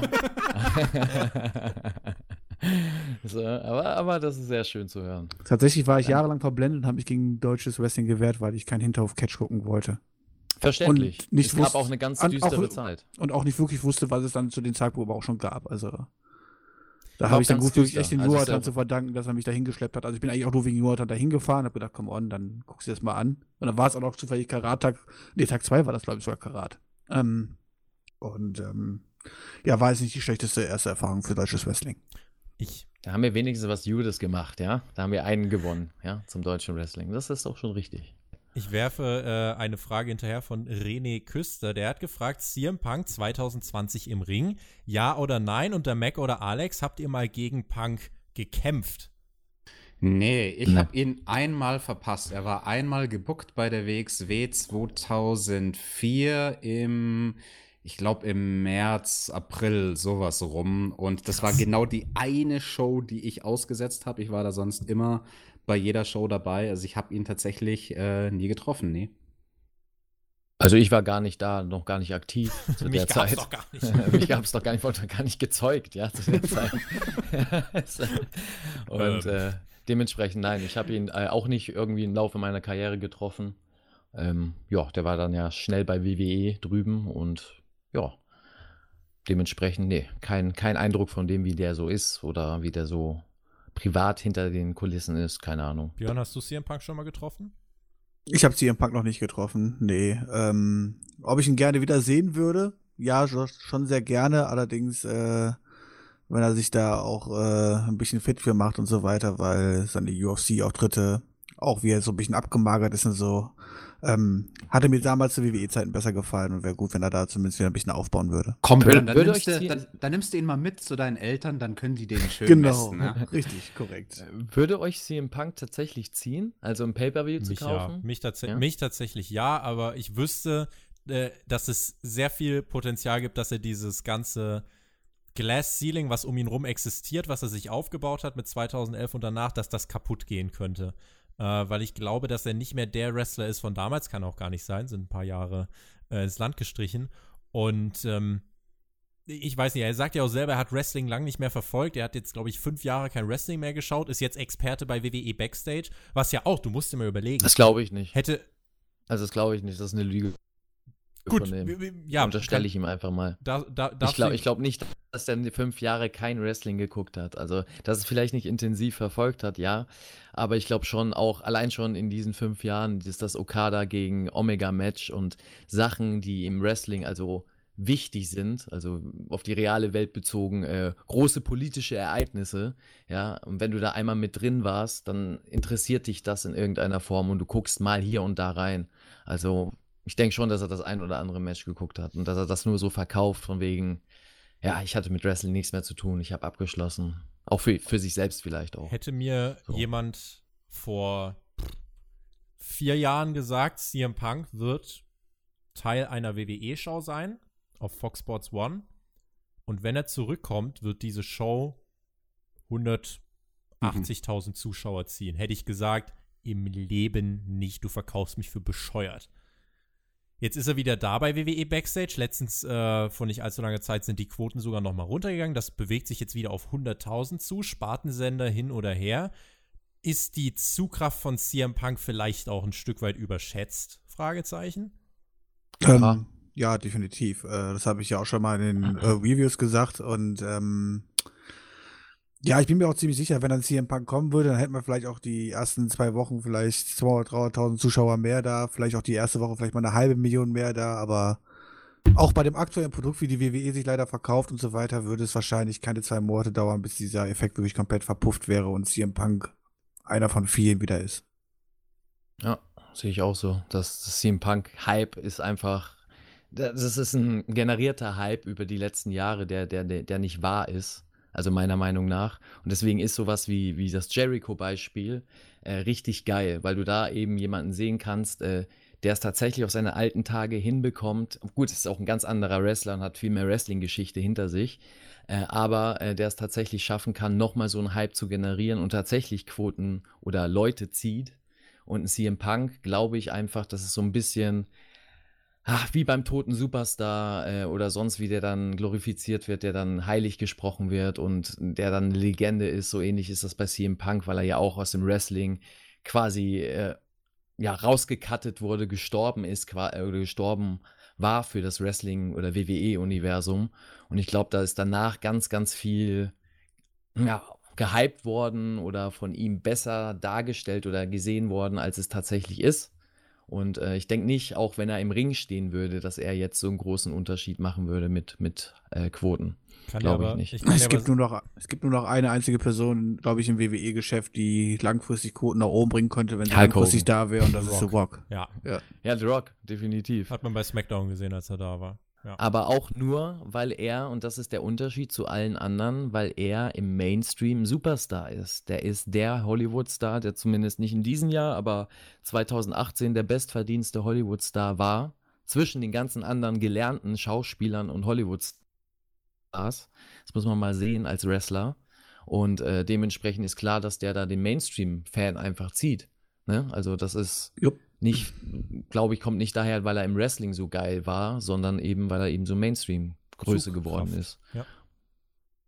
Sehe ich auch so. Ja, bei, bei Punk ist halt die Sache, also ich sag mal so, äh, ich kann dir sagen, ein Klicker war er trotzdem. Also wenn du News-Ausgaben mit Punk auf dem Thumbnail gemacht hast, dann äh, hat das Ja, aber in der Wrestling-Bubble, nicht im Genau, Mainstream. das ist genau, ein da, anderes genau, das ist, Publikum, das das ist ist die so, Sache. hm. Also es ist halt die Frage, wie viele Leute würde er in der Wrestling-Bubble wirklich dazu bekommen und wie viele, die 2011 geschaut haben, schauen vielleicht heute auch einfach gar nicht mehr, weil sie das Produkt gar nicht mehr anspricht und äh, vielleicht wäre ihnen dann CM Punk eben auch egal. Also das ist so die Sache. Ich habe immer so das Gefühl gehabt, dass er eigentlich mit jeder Aber- Minute, die er nicht im Ring stand, gefühlt seinen Wert halt gesteigert hat, weil äh, trotzdem irgendwie es war er eigentlich so der war eigentlich nach Shawn Michaels bei mir, dem ich das am meisten abgekauft habe, dass er äh, zum Beispiel auch nie wieder in einem Wrestlingring stehen würde. Und ich habe felsenfest auf diese Meinung, ich habe da drauf bestanden, dass das nicht Größter passieren Fehler im Wrestling. und ja. mittlerweile muss ich wirklich sagen, ich halte es nicht mehr so für so krass ausgeschlossen, wie das mal wirklich der Fall war. Und äh, das ist schon, ja, ich hätte auch nie gedacht, dass Shawn Michaels wieder im Ring stehen wird. Die WWE hat es geschafft. In Saudi-Arabien. Ich bin furchtbar sauer. Aber ja, never say never, ne?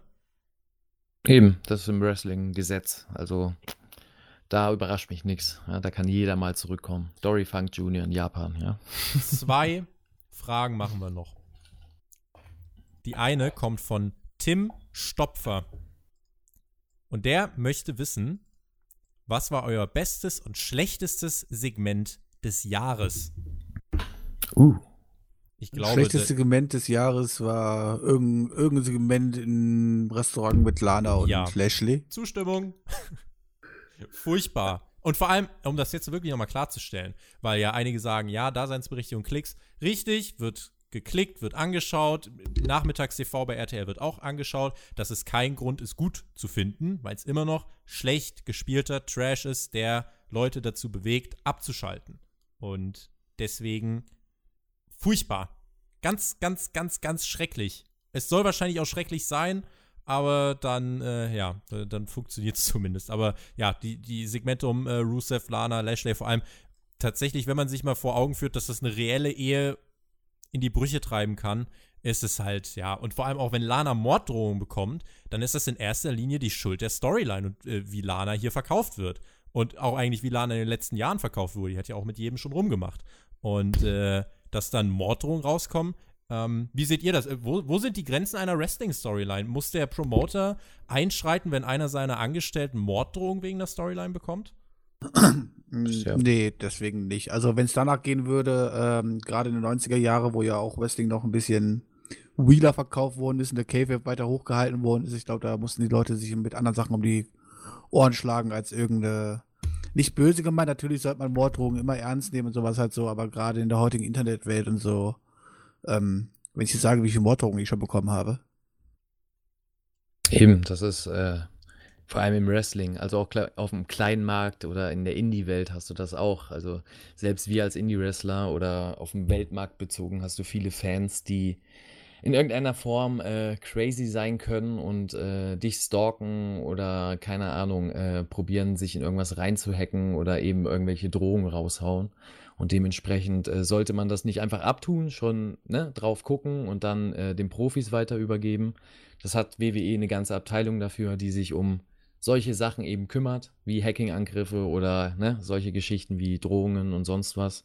Und an sich, äh, sage ich immer, sind ja immer zwei Leute, die in so einem Wrestling-Vertrag drin sind. Ne? Also der Arbeitgeber und der Arbeitnehmer. Und du als Arbeitnehmer kannst immer am Ende des Tages selber entscheiden, äh, was du machst und was du nicht machst, wenn du die Konsequenzen tragen kannst. Und auch bei Lana, sie hat sich selber dazu entschieden, in so einer Rolle präsentiert zu werden im National TV, äh, eben von Mann zu Mann gereicht zu werden, quasi im wahrsten Sinne des Wortes. Und ähm, ja, hat auch einen Fünfjahresvertrag jetzt wieder unterschrieben, wie ich mal gelesen habe, oder? Fünf Jahre waren das? Korrekt. Ne? Und ähm, das ist ja ihre freie Entscheidung. Und wenn sie und ihr Mann, auch Rusev, damit privat klarkommen und die privat eine stabile Beziehung haben, denke ich, dass sie damit, ist ja für die vielleicht, keine Ahnung, wie im Film, dass sie eine Rolle spielen, ne? dass sie das dann so auch verkörpern können und das auch durchziehen. Ob das wirklich so ist, weiß ich nicht. Boah, ich stelle mir das Aber- aber schon weird vor, wenn du das wochenlang, fast Natürlich, monatelang ist, ertragen ich würde das auch nicht können, ne? Also ich würde das auch nicht machen. Aber ähm, die können das ja frei entscheiden. Sie können ja jederzeit sagen, nein, ich trete aus meinem Vertrag aus, ich habe keinen Bock mehr darauf, ich kündige, wie auch immer. Äh, natürlich haben sie dann Konsequenzen zu tragen, aber sie müssen es ja nicht machen. Ne? Bei Es WWE ja ist, nicht- halt die krasse Sache, wenn du andeutest, deinen Vertrag nicht zu verlängern. Ich erinnere an Rückenrasursegmente mit The Revival, die wohl Ja, darauf da beruht haben, dass sie nicht einfach ihren Vertrag verlängert haben. Aber auch da gibt es Mittel und Wege. Du musst ja nicht, sag ich mal, fair spielen, wenn die anderen unfair spielen. Ne, Es gibt auch andere, die können das. Schau dir die Usos an, gutes Beispiel. Und die wissen auch ganz genau, wie sie unfair gegen das System oder mit dem System bei WWE arbeiten können. Nur mal so als kleiner Einwurf. So, ja. Da siehst du ja auch, was im Hintergrund abgeht und wie sie sich dann darstellen, weshalb sie dann auf einmal nicht mehr da sind und und und. Ne? Und die wissen ja auch, wie sie sich aus ihrem Vertrag oder wie sie das Bestmögliche aus dem Vertrag rausholen können oder auch nicht. AEW Ja, aus ihrer erwähnt und schon geht der Vertrag nach oben, weil Vince denkt, ah, AEW. Beispielsweise, ja. Ähm, die ursprüngliche Frage, achso, Alex, willst du vielleicht noch was dazu sagen? Morddrohung bei Storylines? Keine Ahnung, also ich habe bei den Morddrohungen dann einfach immer gesagt, ja gut, komm, mach mal ein Deathmatch, los geht's. Ja, Ja, gut. hast du gleich die Spritze in den Hals gerammt auf Kamera. Oder Ja, was? Alex ist halt auch nicht, Alex ist auch nicht tot zu kriegen, tatsächlich. Also gerade wenn du die ganze Zeit Deathmatches bestreitest. Ja. Gut fürs Immunsystem. Hast du eigentlich mal einen Betonblock genommen mit deinem Kopf? Nö, bin ich blöd, ich habe den ausgeteilt, aber nicht genommen. Ah, so. Also, wobei ich habe einmal ein DDT abbekommen auf einen Betonklotz, auf dem dann auch noch Reißnägel waren. Das war nicht ganz Das so war schön. das Polster oder wie? ja, das ist wirklich ein Polster in dem Fall. Ist kein Scherz. Ja. Also, oh, okay. Es Ja. gibt zu äh, Deathmatch Wrestling, das können wir jetzt hier äh, nicht noch alles auspacken. Auf Patreon, meine ich, hat äh, Alex da auch mit Jonathan schon geredet. Äh, und auch in der Doku von Jonathan Kampfkunst gibt es ja auch die Folge Leidenschaft, wo äh, das äh, nochmal wirklich alles detailliert besprochen wird. Also, wenn euch das interessiert, was Alex da für eine Vergangenheit hat mit dem ganzen Deathmatch Wrestling, er ist ja wirklich in, ähm, in, in Amerika wirklich dafür auch im äh, ersten oder jetzt im letzten Jahrzehnt, nicht dieses Jahrzehnt, sondern das davor, wirklich eine, eine Legende gewesen. Ähm, wenn euch das interessiert, dann äh, holt euch da wirklich äh, alles an Content ran. Wir versuchen das wirklich auch für euch ähm, so aufzubereiten, dass ihr damit was anfangen könnt, weil es ist ja schon äh, eine krasse Nummer, finde ich, jemanden da wirklich da zu haben, der auch das Wrestling so beeinflusst hat. Also ohne Witz, Alex war halt bei fucking AEW Dynamite in einem Videopaket. Also das war für mich damals das Highlight der Show, als das passiert ist. Und äh, so, so ein kleiner, so, what the fuck, Alter, ich podcaste mit einem Typen, der halt äh, in einem Promo-Package bei Dynamite war. Das war schon, ähm, ja. Und deswegen, also wenn euch das interessiert, äh, wo Alex da seine Spuren aufgeschlagen hat, er hat ja auch zum Beispiel den Lego-Spot geprägt und so weiter und so fort. Ähm, wir haben da einiges an Content. Auf Patreon, bei Jonathan, Kampfkunst, äh, auch bei den AEW Dynamite Reviews sprechen wir ab und zu was an. Schaut da gern vorbei. Wir waren ursprünglich mal bei der Frage, schlechtestes und bestes Segment des Jahres. Ja. Björn, Björn hat äh, angesprochen, Lana Rusev. Ich schließe mich vollumfänglich an. Also, apropos AEW Dynamite, da gab es das für mich beste Segment des Jahres. Schlechteste. Nein, ich rede jetzt vom Besten. Och. Das Beste gab es meiner Meinung nach bei der fünften Episode von Dynamite, die Vertragsunterzeichnung von Cody Hm. und Jericho. Warum sage ich das? Weil das ein Segment war, womit man etwas komplett neu erfunden hat. Also ein Ding, was im Wrestling immer nach demselben Schema abläuft und am Ende fliegt einer durch den Tisch. Und das hat man hier komplett gebrochen. Man hat das Segment aufgeteilt in drei Teile mit Cody, der zweimal gezeigt wird, wie er mit Shivani zusammen erstmal zur Halle fährt, um Jericho noch ein bisschen warten zu lassen. Und dann eben das Segment selbst, das ganz anders gefilmt und ganz anders aufgebaut war, Tisch als auf man das so. jemals hatte, genau. Also äh, ganz, ganz starkes Segment. Schlechtestes, also ich persönlich, also jetzt ganz im Ernst, diese ganzen Lana Rusev-Segmente, ich finde die nicht so schlecht wie alle anderen. Du empfindest Klar, es ist. Trash. ich bin abgestumpft vielleicht einfach. Ja, aber keine Ahnung, klar ist das Trash, aber also das, das sind jetzt für mich nicht die schlechtesten Segmente des Jahres. Da müsste ich noch überlegen. Maxter, was, was hast du so? Jedes Segment, äh, Segment mit äh, Jelly Nutella. Joey Janella, für die, die Joey nichts damit anfangen können. Ja. Warum So. dein Hass gegen ihn? Vielleicht, damit das auch mal public ist. Weil er eher ein Tryhard ist, ja. Also er ist ein, ein netter Typ bestimmt, ein lieber Mensch bestimmt, ähm, bestimmt gutes Herz und äh, ist bestimmt in anderen Arten oder anderen Jobs besser aufgehalten als im Wrestling, meiner Meinung nach. Der probiert gerne Wrestler zu sein, aber er kann es nicht. In welcher Form, ob die Arbeit im Ring, ob die Arbeit mit der Kamera, ob, das Kör ob die körperlichen Voraussetzungen. Und das ist für mich wirklich jedes Mal, wenn ich AEW gucke und es ein Segment mit ihm gibt, immer ein Letdown und für mich ein Grund, wirklich auszumachen für den Moment, weil meine Wut dann sehr steigt und äh, ich bei dem Produkt eben nicht wütend sein will. Ich will mir das nicht versauen, wie bei anderen Produkten. Und er ist ein Grund, ähm, wo, wo man sagen kann, gut, jetzt versaut ihr mir das. Also von dem her. Wo, wo steht bei euch das Hundefutter-Segment mit Baron Corbin? Ich hab's nicht Tatsächlich muss, ich, gesehen. tatsächlich muss ich sagen, weil das wurde ja richtig krass zerrissen. Ähm, ich, ich sag mal so, das hat zumindest einen Zweck erfüllt. Wo ich sage, Rusev, Lana und so weiter ist einfach nur schlecht gespielter Trash und äh, ist Quatsch. Würde ich sagen, da hat es halt dazu zumindest geführt, Baron Corbin hat Heat bekommen. Naja, aber das war es halt auch schon. Ansonsten, natürlich, weiß ich nicht. Also, deine Hauptzielgruppe sind Menschen Ja, über 50, höchstwahrscheinlich. Und junges Publikum triffst du, glaube ich, nicht, oder du triffst den Nerv des jungen Publikums, glaube ich, nicht, indem sich erwachsene Männer mit Hundefutter einreiben. Ja, fandst du das schlimmer als, als Joey Janela, der Tully Blanchard festbindet auf dem Stuhl? Ja, Ja? Ja. Okay. Also ich, sind vers verschieden. ich verstehe nicht ganz, dass da alle so abgegangen sind bei diesem Hundefutter-Segment. Das ist am Ende des Tages auch nur was, was wir schon mal hatten bei der WWF damals noch, Ende der 90er, Ganz oft. 99. Attitude Era mit dem British Bulldog, da gab es auch was und da hat am nächsten Die Tag Godwins, keiner was gesagt. Godwins auch, also so what? Beste Segmente, Alex, du hast schon einen Vorsprung oder hast schon mal was hingelegt. Björn, was war das beste Wrestling-Segment, was du dieses Jahr gesehen hast? Als Braun Strowman den Ambrose in, äh, in die Schrottpresse geschmissen hat. War das dieses Jahr? Glaub schon, oder? Ich weiß es nicht. Ich weiß, dass ich weiß, war auch dass nur Dean, Spaß, war auch nur Spaß, also. ich weiß, dass Dean Ambrose von von, Ni, äh, von Nia Jax zermatscht wurde. Ja, das auch, ja. Ich glaube, das war doch alles dieses Jahr, oder? Boah. Also ich weiß, als bekannt wurde, dass äh, So viel Ambrose, passiert, ey. als, als äh, Ambrose gesagt hat, er verlängert seinen Vertrag nicht, wurde er von der WrestleMania-Card gestrichen und äh, hat gegen Nia, äh, äh, Nia Jax aufs Maul bekommen. Da erinnere ich mich dran. Das gegen Strowman. Ja, aber stimmt, Strowman hat echt Menschen auch umgebracht einfach. Einfach so, ja. Ähm, nee, beste Segment? Hm. Hm. Dum, dum, dum, Dum, dum, dum, dum. dum. Dum.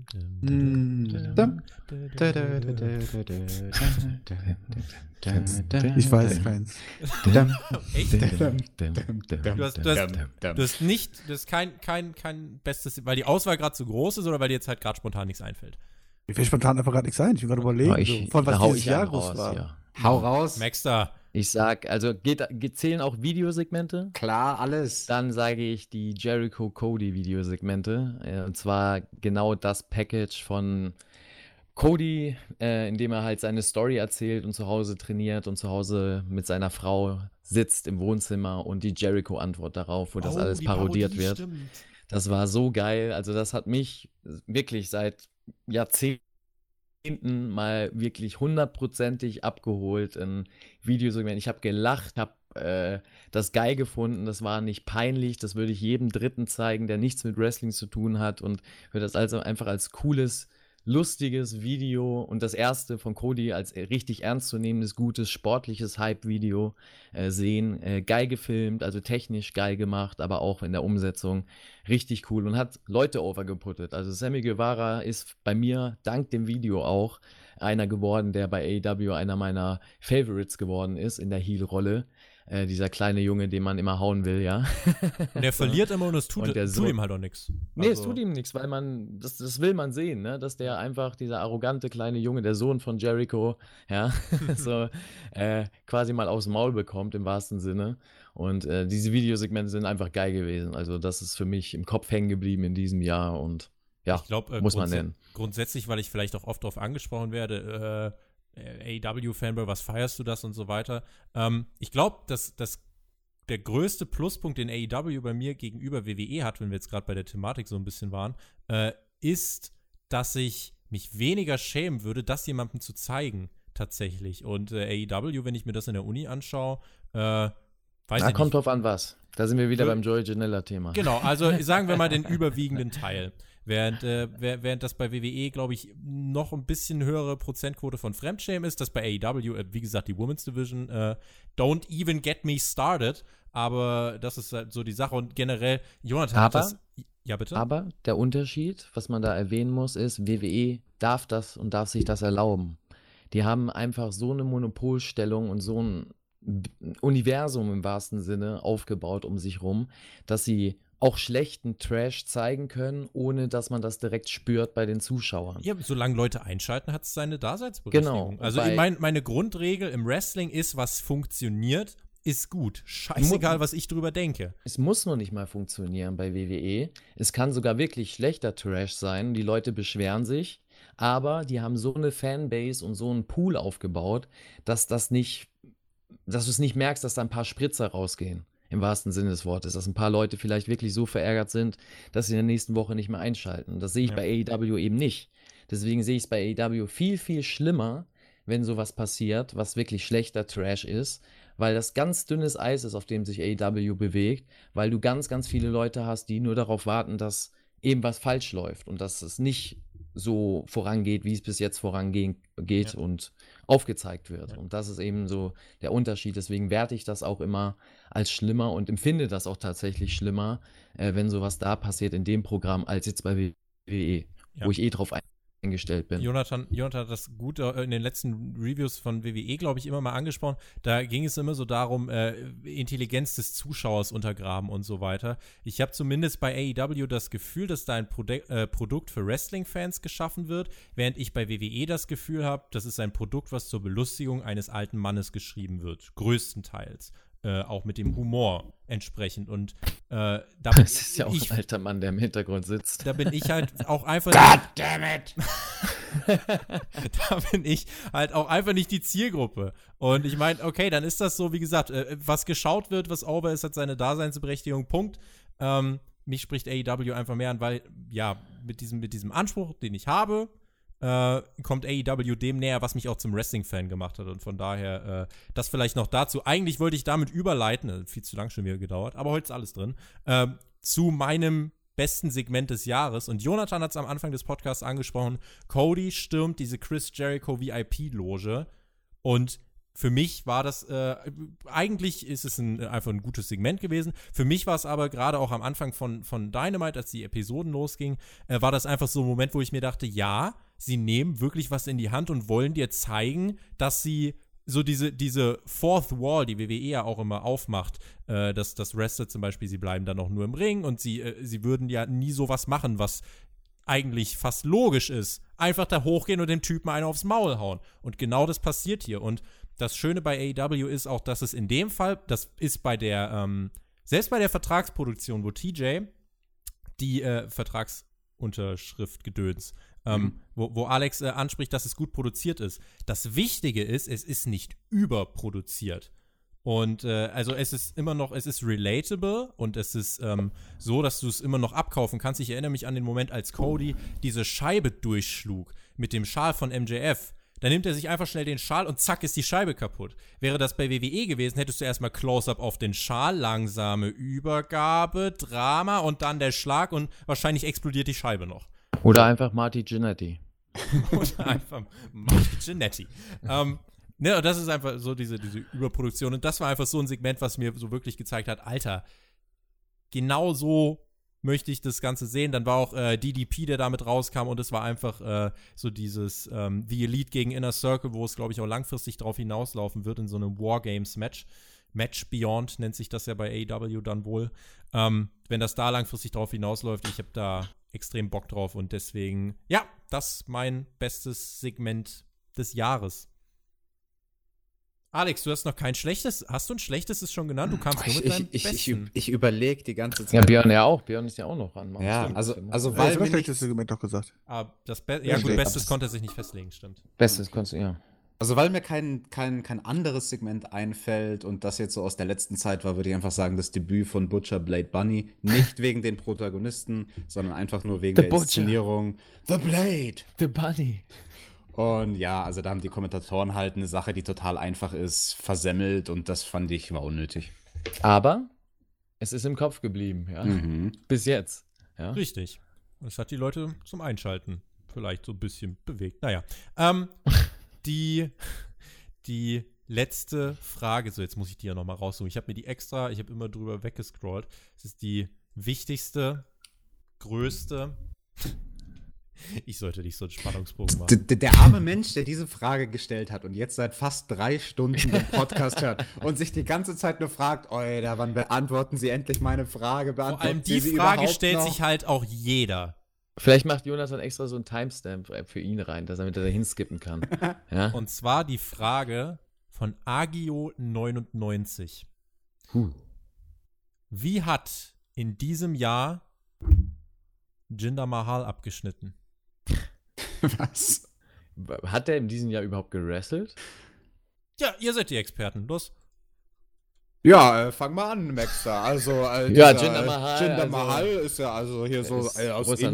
Name. Großer Name. Großer Indien. Name. Äh, äh, Ehemaliger World Champion. Ehemaliger ja, ja, World, World Champion. Champion. Also Indien darf man nicht ver verwechseln mit Saudi-Arabien, das ist was anderes. Also Das da ist- hat man ihn ja nicht gesehen, ja. Äh, also Jinder Mahal, ne? Also seine Matches sind überschaubar. Also ich sehe, er stand im Royal Rumble, er stand, äh, das waren ein paar Hausshows, WWE Main Event. Monday Night Raw hat er verloren gegen Kurt Angle. Wer erinnert sich? Keiner. Dann hatten wir, äh, dann hatten wir Jinder Mahal verlor gegen Ricochet, verlor gegen Apollo Crews, besiegte bei Main Event No Way Jose. Apollo Crews gibt's ja auch. Und dann, er hat sogar in Deutschland einen Titel gewonnen. Oh. Stimmt, Und zwar 4 am, am 6. Juni den 24-7-Gürtel. Wohl am Flughafen in Flughafen. Frankhafen. Ir genau, irgend sowas. In Frankhafen. Frankfurt auf dem Flughafen. Hafen. Aber äh, oder, nicht an Main. Frankhafen an der Oder. Frankhafen Flugfurt. ähm, genau, und dann äh, 7. Juni 2019. Krass, die waren auf der Durchreise. Die waren da auf dem Weg zu, nach Saudi-Arabien. Genau. Korrekt. Das sag ich doch. Ja. Und dann hat er beim Super Showdown die äh, Battle Royale äh, verloren gegen Mansur und 80 andere Menschen. Ja. Ja, Jinder Mahal. bewerte, Ne? äh, äh, Alex, äh, wie viele Sterne gibst du dem Jahr 2019 von Jinder Mahal? Ja, so ein Viertelstern war das schon, oder? Also Payday in Saudi-Arabien läuft bei dem, würde ich sagen. Mac? Ja. Ja, komm, gib mir ihm zwei Sterne. Hat bestimmt, hat bestimmt Von fünf, ne? von fünf. Der hat, guck mal, er hat, er hat wenig Arbeit gehabt, dafür viel Geld. Hm. Ja, wenig Reisestress dadurch. Also von dem ob, her. ob, du, ob er dir das glaubt nach dem Saudi-Arabien-Debakel, weiß ich nicht. Ja, komm, wenn man sonst wenig reist, dann darf man da auch mal ein, zwei Tage länger äh, verbringen. War bestimmt eine nette Umgebung Ja. da. Ja, also von dem her, ja, komm, zwei Sterne für Jinder Mahal, damit er nicht ganz so traurig ist. Björn, das Jahr 2019 des Jinder Mahal in einem Wort. Es war. Awesome. Oh! Also ich gebe fünfeinhalb Sterne, weil er war so gut wie die da, das ich schon sehr gut. Ah, schön. Ja, er hat kein World Title gewonnen, deswegen auf jeden Fall besser als das Jahr davor, würde ich sagen. Korrekt. Sehr gut, dann sind wir doch da auf einer Seite. Leute, wir marschieren auf die drei Stunden zu. Mal gucken, ob wir 2,59,59 haben, denn jetzt ist Ende. Es reicht. Was? Das reicht. Leute, Aus. Das war das Jahr 2019 mit dem Spotfight Podcast. 2020 geht's weiter. Wir hoffen, ihr habt mittlerweile das Essen verdaut. Ich weiß nicht, ob ihr euch die drei Stunden am Stück angehört habt.